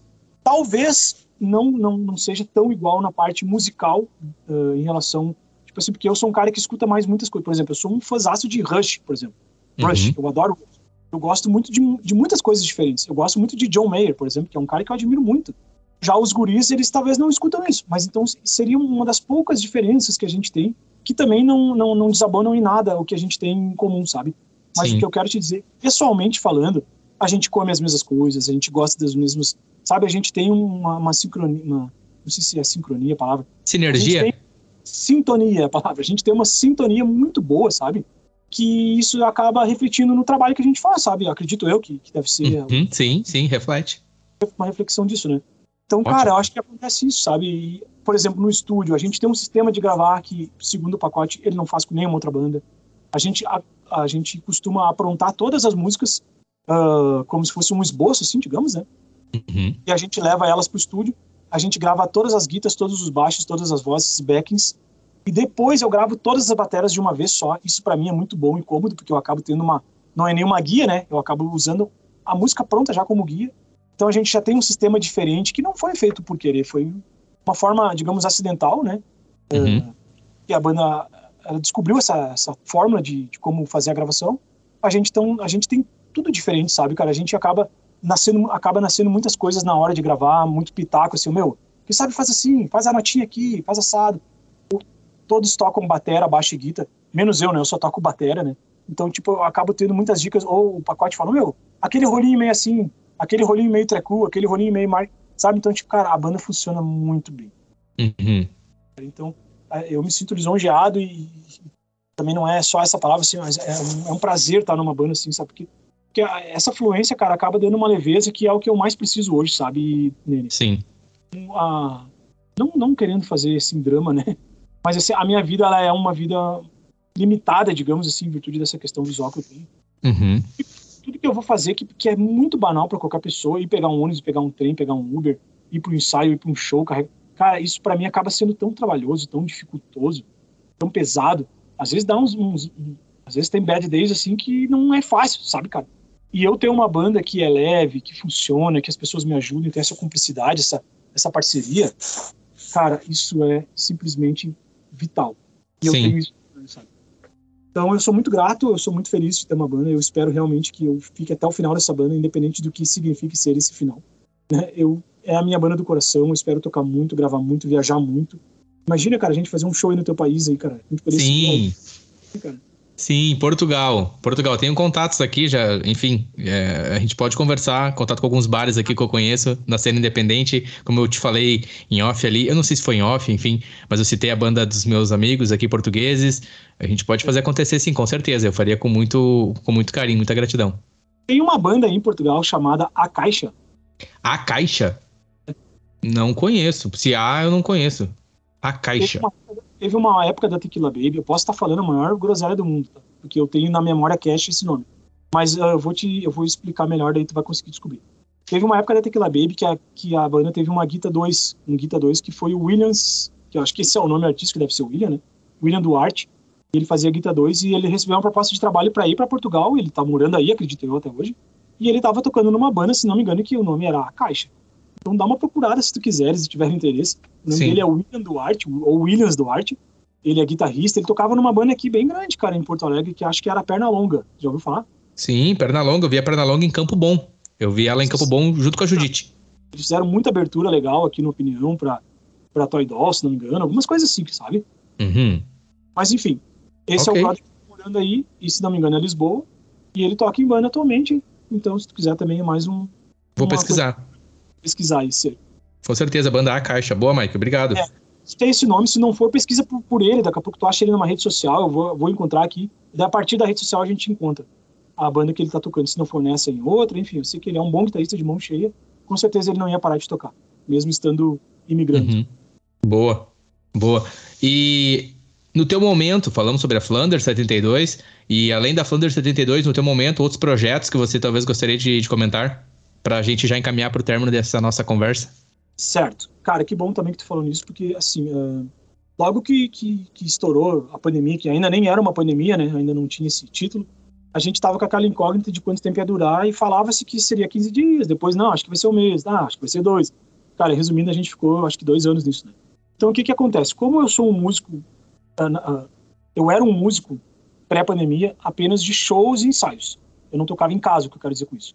Eu tinha minha bateria desmontada, no meu quarto que era das minhas filhas ali, em cima de uma cama ali, quando elas vinham eu tirava tudo. Uhum. Tipo assim, eu tinha a minha bateria guardada nos bags, prontinha para qualquer show. E claro que eu sentia falta de tocar em casa, que eu fazia isso quando adolescente, mas era uma coisa meio longínqua assim para mim, porque era um investimento. Eu também já tinha alugado os vizinhos já o suficiente e o necessário, eu não me via tocando em casa. Sim. Mas estourou a pandemia, o que que aconteceu? Acabaram os shows. Ainda mais para quem é batera, porque os poucos que ainda resistiam em ter, ou que voltaram a ter, pessoal de violão e voz, ou que fazia um acompanhamento de eletrônico e tal. Então o batera foi ficando. E eu comecei a enlouquecer nele. Imagina. A batera faz muito parte da minha vida. Eu sou aquele cara que fica batucando nas pernas, nas mesas, nas coisas, sabe? Uhum. E eu comecei a entrar em parafuso, cara. E daí eu comentei com a, com a minha mulher, né, cara, com a minha... Eu falo a minha mina já sempre, mas ela não gosta muito. Com a minha guria, então, usando um termo mais gaúcho. Eu disse, Letícia, eu preciso ter um lugar para tocar. Não dá mais. Ela disse, não, vamos pensar em alguma coisa. E daí eu tinha essa sala de estar aqui na minha casa, que era bem no meio da casa, digamos assim. Tem os dois quartos no fundo do banheiro, a sala de estar, a sala de jantar, de, desculpa, com a mesa. Daí a sala dos, que tem a TV ali, a de estar, e do lado uma lavanderia cozinha. Então essa sala que tinha sobrando era bem no meio da casa.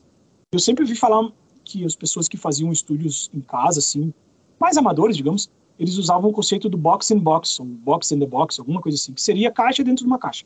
É o melhor sistema para isolamento de som, que daí é uma caixa dentro de uma caixa, digamos, uhum. ou seja, reaproveitar uma peça dentro da própria casa. E um dia eu olhei para essa sala e pensei, cara, eu raramente sento à mesa para jantar. É sempre lanche, alguma coisa, ou no sofá. Eu raramente uso essa sala. Vou fazer um estúdio aqui. Medi, vi que dava um espaço legal. E claro, né, meu, com as finanças extremamente limitadas, eu fiz muitas etapas e foi uma obra muito extensa. Então, o que, que eu fiz primeiro? Primeiro, eu tinha que fazer uma reforma na minha casa aqui antes de, de mexer. Daí dei uma ajeitada em umas coisas que eu queria. Daí foi a etapa 1. Depois eu troquei os forros de uma, uma parte da casa que eu precisava também, que eram forros antigos, botei tudo de um material que não pegava mais cupim e tal.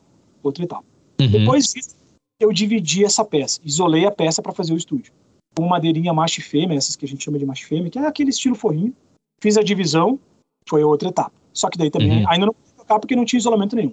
Depois que eu fiz a divisão, eu comecei a orçar e ver em todos os lugares possíveis para comprar a tal lã de rocha, que é uma, um isolador, um isolamento ah, acústico de volume, né? Que ela é usada para temperatura, basicamente, e também para acústico.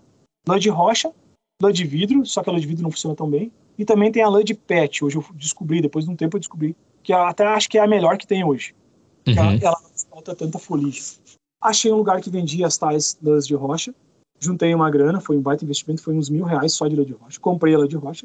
Tive que esperar um tempo. Comprei o material para duplar as paredes, para pôr essa lã de rocha no meio, estilo sanduíche, que se chama. Fiz a duplagem com a lã de rocha, daí foi mais uma etapa.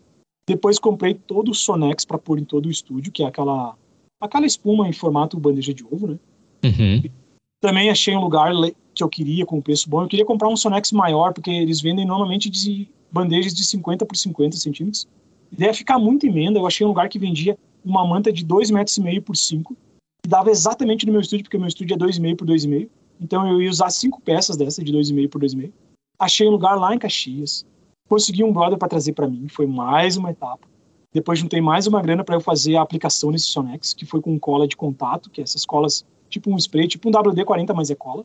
Depois eu tive mais uma etapa que foi ter um carpete aqui que eu tive que fazer sob medida, que foi dois mil reais, que foi um horror de caro. Tudo em dez vezes. Uhum. Parcelando. E depois a última etapa foi ter um ar-condicionado aqui, porque é desumano tocar meia hora aqui no, no verão, né? Não tem como. E agora, com muito prazer, muito orgulho, com muita felicidade, eu posso dizer que eu tenho um home studio. Logicamente, naturalmente na minha casa, porque é home, né? Então, cara, eu tô muito feliz podendo tocar em casa.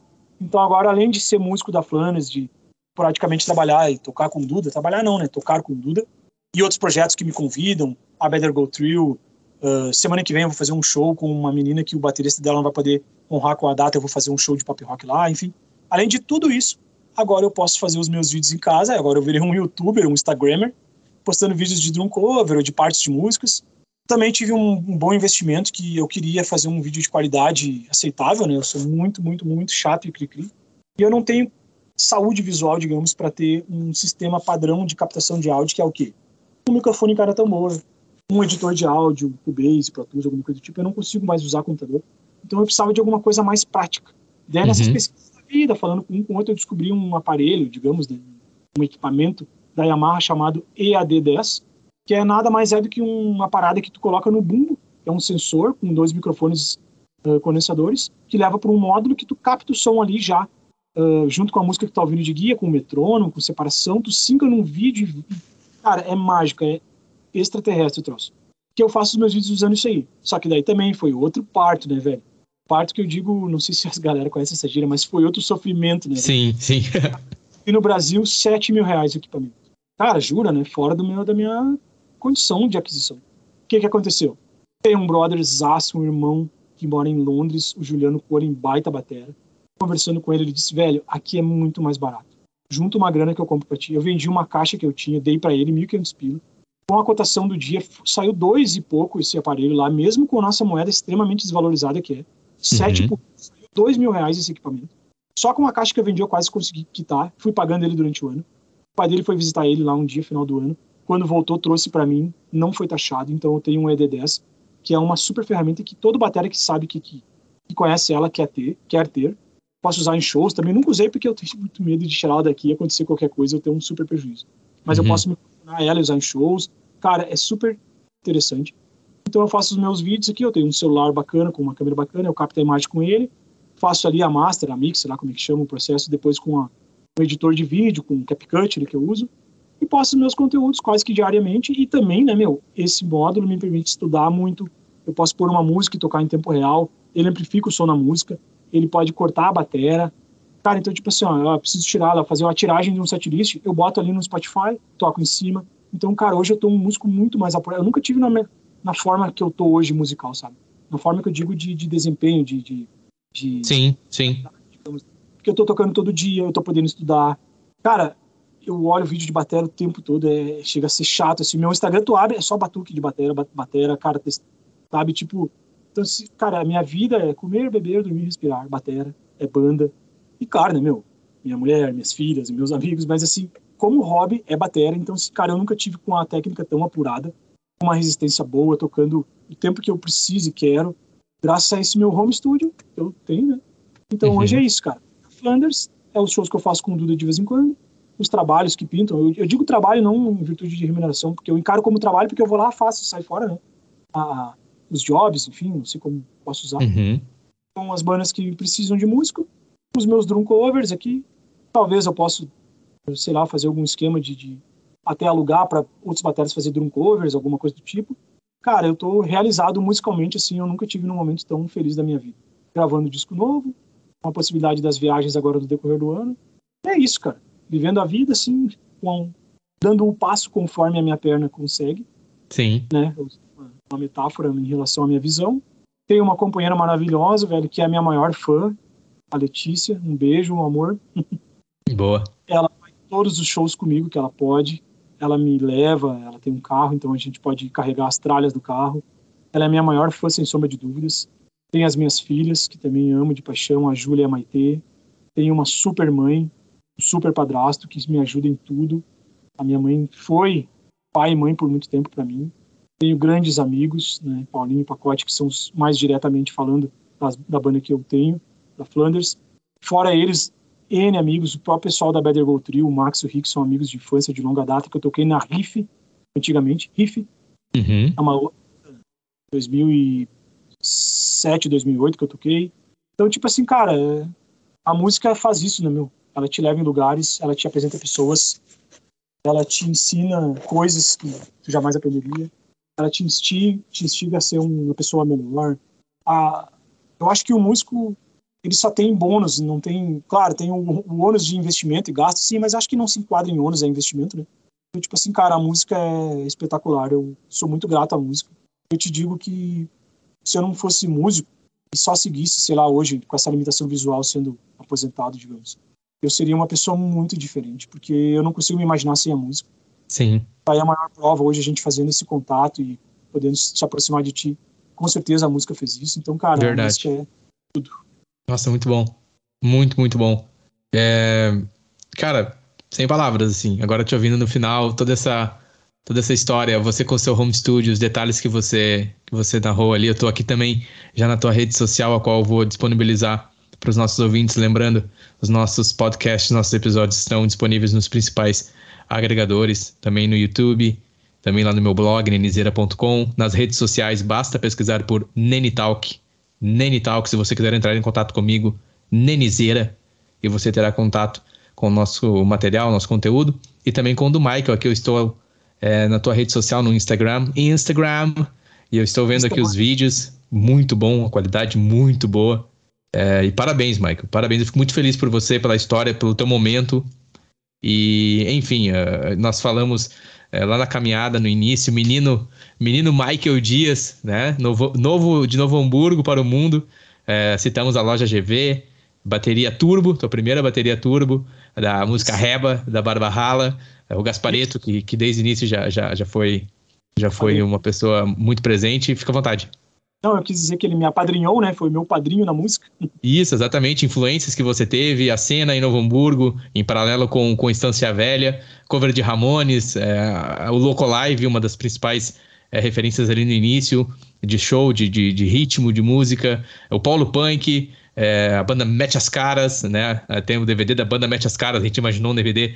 É, Mete as Caras Live at Jalaguela, Jalaguela em Instância Velha, a Future Hope. Depois falamos também da Festa do Tarso, falamos aí da tua Isso. transição para mais um metal ali no Iron Maiden, com o Gringo.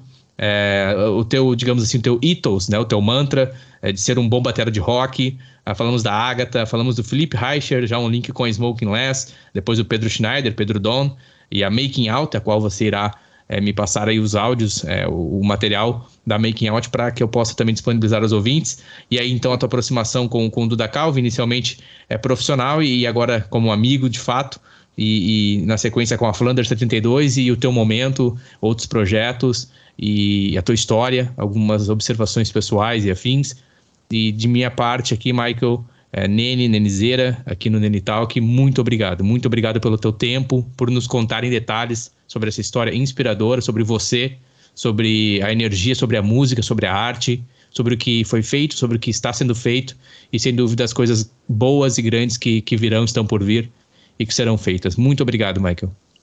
Imagina, cara, eu que agradeço também pelo teu tempo. A gente sabe que tem aí, a gente tem uma, uma questão geográfica de fuso horário, né? acredito que deva ser quase meia-noite no teu país. Então também agradeço de coração por ter tirado esse dia, esse momento para isso. Dormir um pouco mais tarde, não sei qual é a tua rotina, mas enfim. E agradeço também por estar movimentando essa cena. Eu sei que entrou muito, muito em alta uh, esse mundo dos podcasts agora durante a pandemia, que foi uma ferramenta que o pessoal uh, descobriu, digamos assim, né? Não que ela não existia, não existisse uhum. Inclusive é uma ferramenta que eu gosto muito porque como eu não, não consigo assistir mais propriamente dito assim a televisão, eu acabo ouvindo muito podcast enquanto estou fazendo algum fazer doméstico, cozinhando, mexendo no meu estúdio, sei lá. Então, tipo assim, podcast bem alto, vou ouvindo e fazendo as minhas coisas. É muito, é muito intimista, né, cara? Parece que a pessoa tá contigo. É, uhum. Eu acho genial, assim, a sacada. Sabe? Eu lembro do Paulinho me dizer, meu, escuta o podcast do Mike Herrera, é muito massa. E, ah, uhum. Cara, então, tipo assim, tu imagina, eu perdi tempo já, podia ter ouvido há muito tempo. Sim. Hoje tem muitos, muitos legais e o teu tá entrando aí nessa, nessa safra aí, nessa leva de podcasts bacanas. Muito obrigado por estar tá movimentando essa cena, né? Como eu te falei, de, de certa forma é uma espécie de movimentação da cena, por estar tá deixando ela em evidência, por estar tá fazendo ela tá não morrer nunca, né, cara? Sim. Isso, cara, eu fico muito feliz de ter participado e também quero te passar alguns contatos de pessoas que tu mesmo citou e para a gente poder ter outros episódios e poder fomentar mais Sim. ainda e estender mais ainda e fazer essas histórias de alguma forma também se linkarem, né? Ficar meio que uma novela isso, né? As pessoas vão conseguir interligar um, episódios uns aos outros. Sim. Cara, também expressar minha, minha, minha admiração aí, tu como pessoa, como eu falei lá no começo da nossa conversa, por ter saído, por ter furado essa bolha, ter saído do país, é uma coisa que eu tenho certeza, sabe, Nene? Cara, certeza também não é a melhor palavra, mas assim, eu tenho quase certeza que eu não estaria aqui hoje se eu tivesse uma saúde visual ok. Com certeza eu teria tentado desbravar aí um São Paulo da vida por um tempo, ter dado um pulo na Califórnia, porque infelizmente essa minha limitação, como acabei de falar, ela me limita, né? Eu sei que tem ajudas e tal, mas, cara, uma coisa é tu chegar num país como imigrante, com a saúde plena e apto a fazer qualquer coisa, outra coisa é tu chegar todo limitado como eu, sabe? Então já é difícil para quem não tem limitação, digamos, tu imagina para mim. Então eu tenho essa espécie de barreira. Então, assim, eu admiro muito que ele faz isso. Eu tenho muitos amigos. Eu tenho um amigo que mora na Filadélfia, que é o Nicolas, que é o apelido Babão, que tocava na Riff comigo, que é um cara que se estabeleceu muito bem lá. Eu tenho amigos que moram na Austrália tenho amigos que moram na Irlanda, tenho amigos que moram na Itália. Agora eu tenho a tia aí que mora em Portugal, o Igor, que é um outro amigo que eu comentei off contigo. Então, assim, cara, eu acho que o mundo é muito grande pra gente ficar restrito a ficar só ao nosso país nativo, né? Eu também entendo que a gente acaba de, um, de uma certa forma, acaba sempre voltando, porque afinal é o nosso berço, uhum. amigos. Mas, cara, eu admiro muito quem faz isso, e tu tá aí na minha lista de pessoas que eu admiro.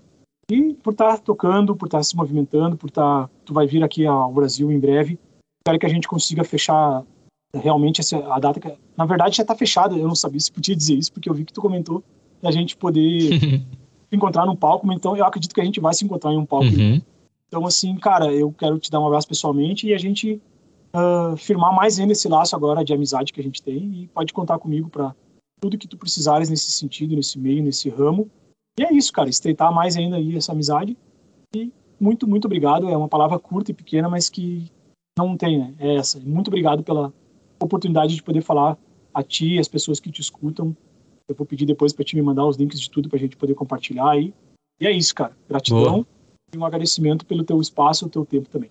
Ótimo. Sim, com certeza.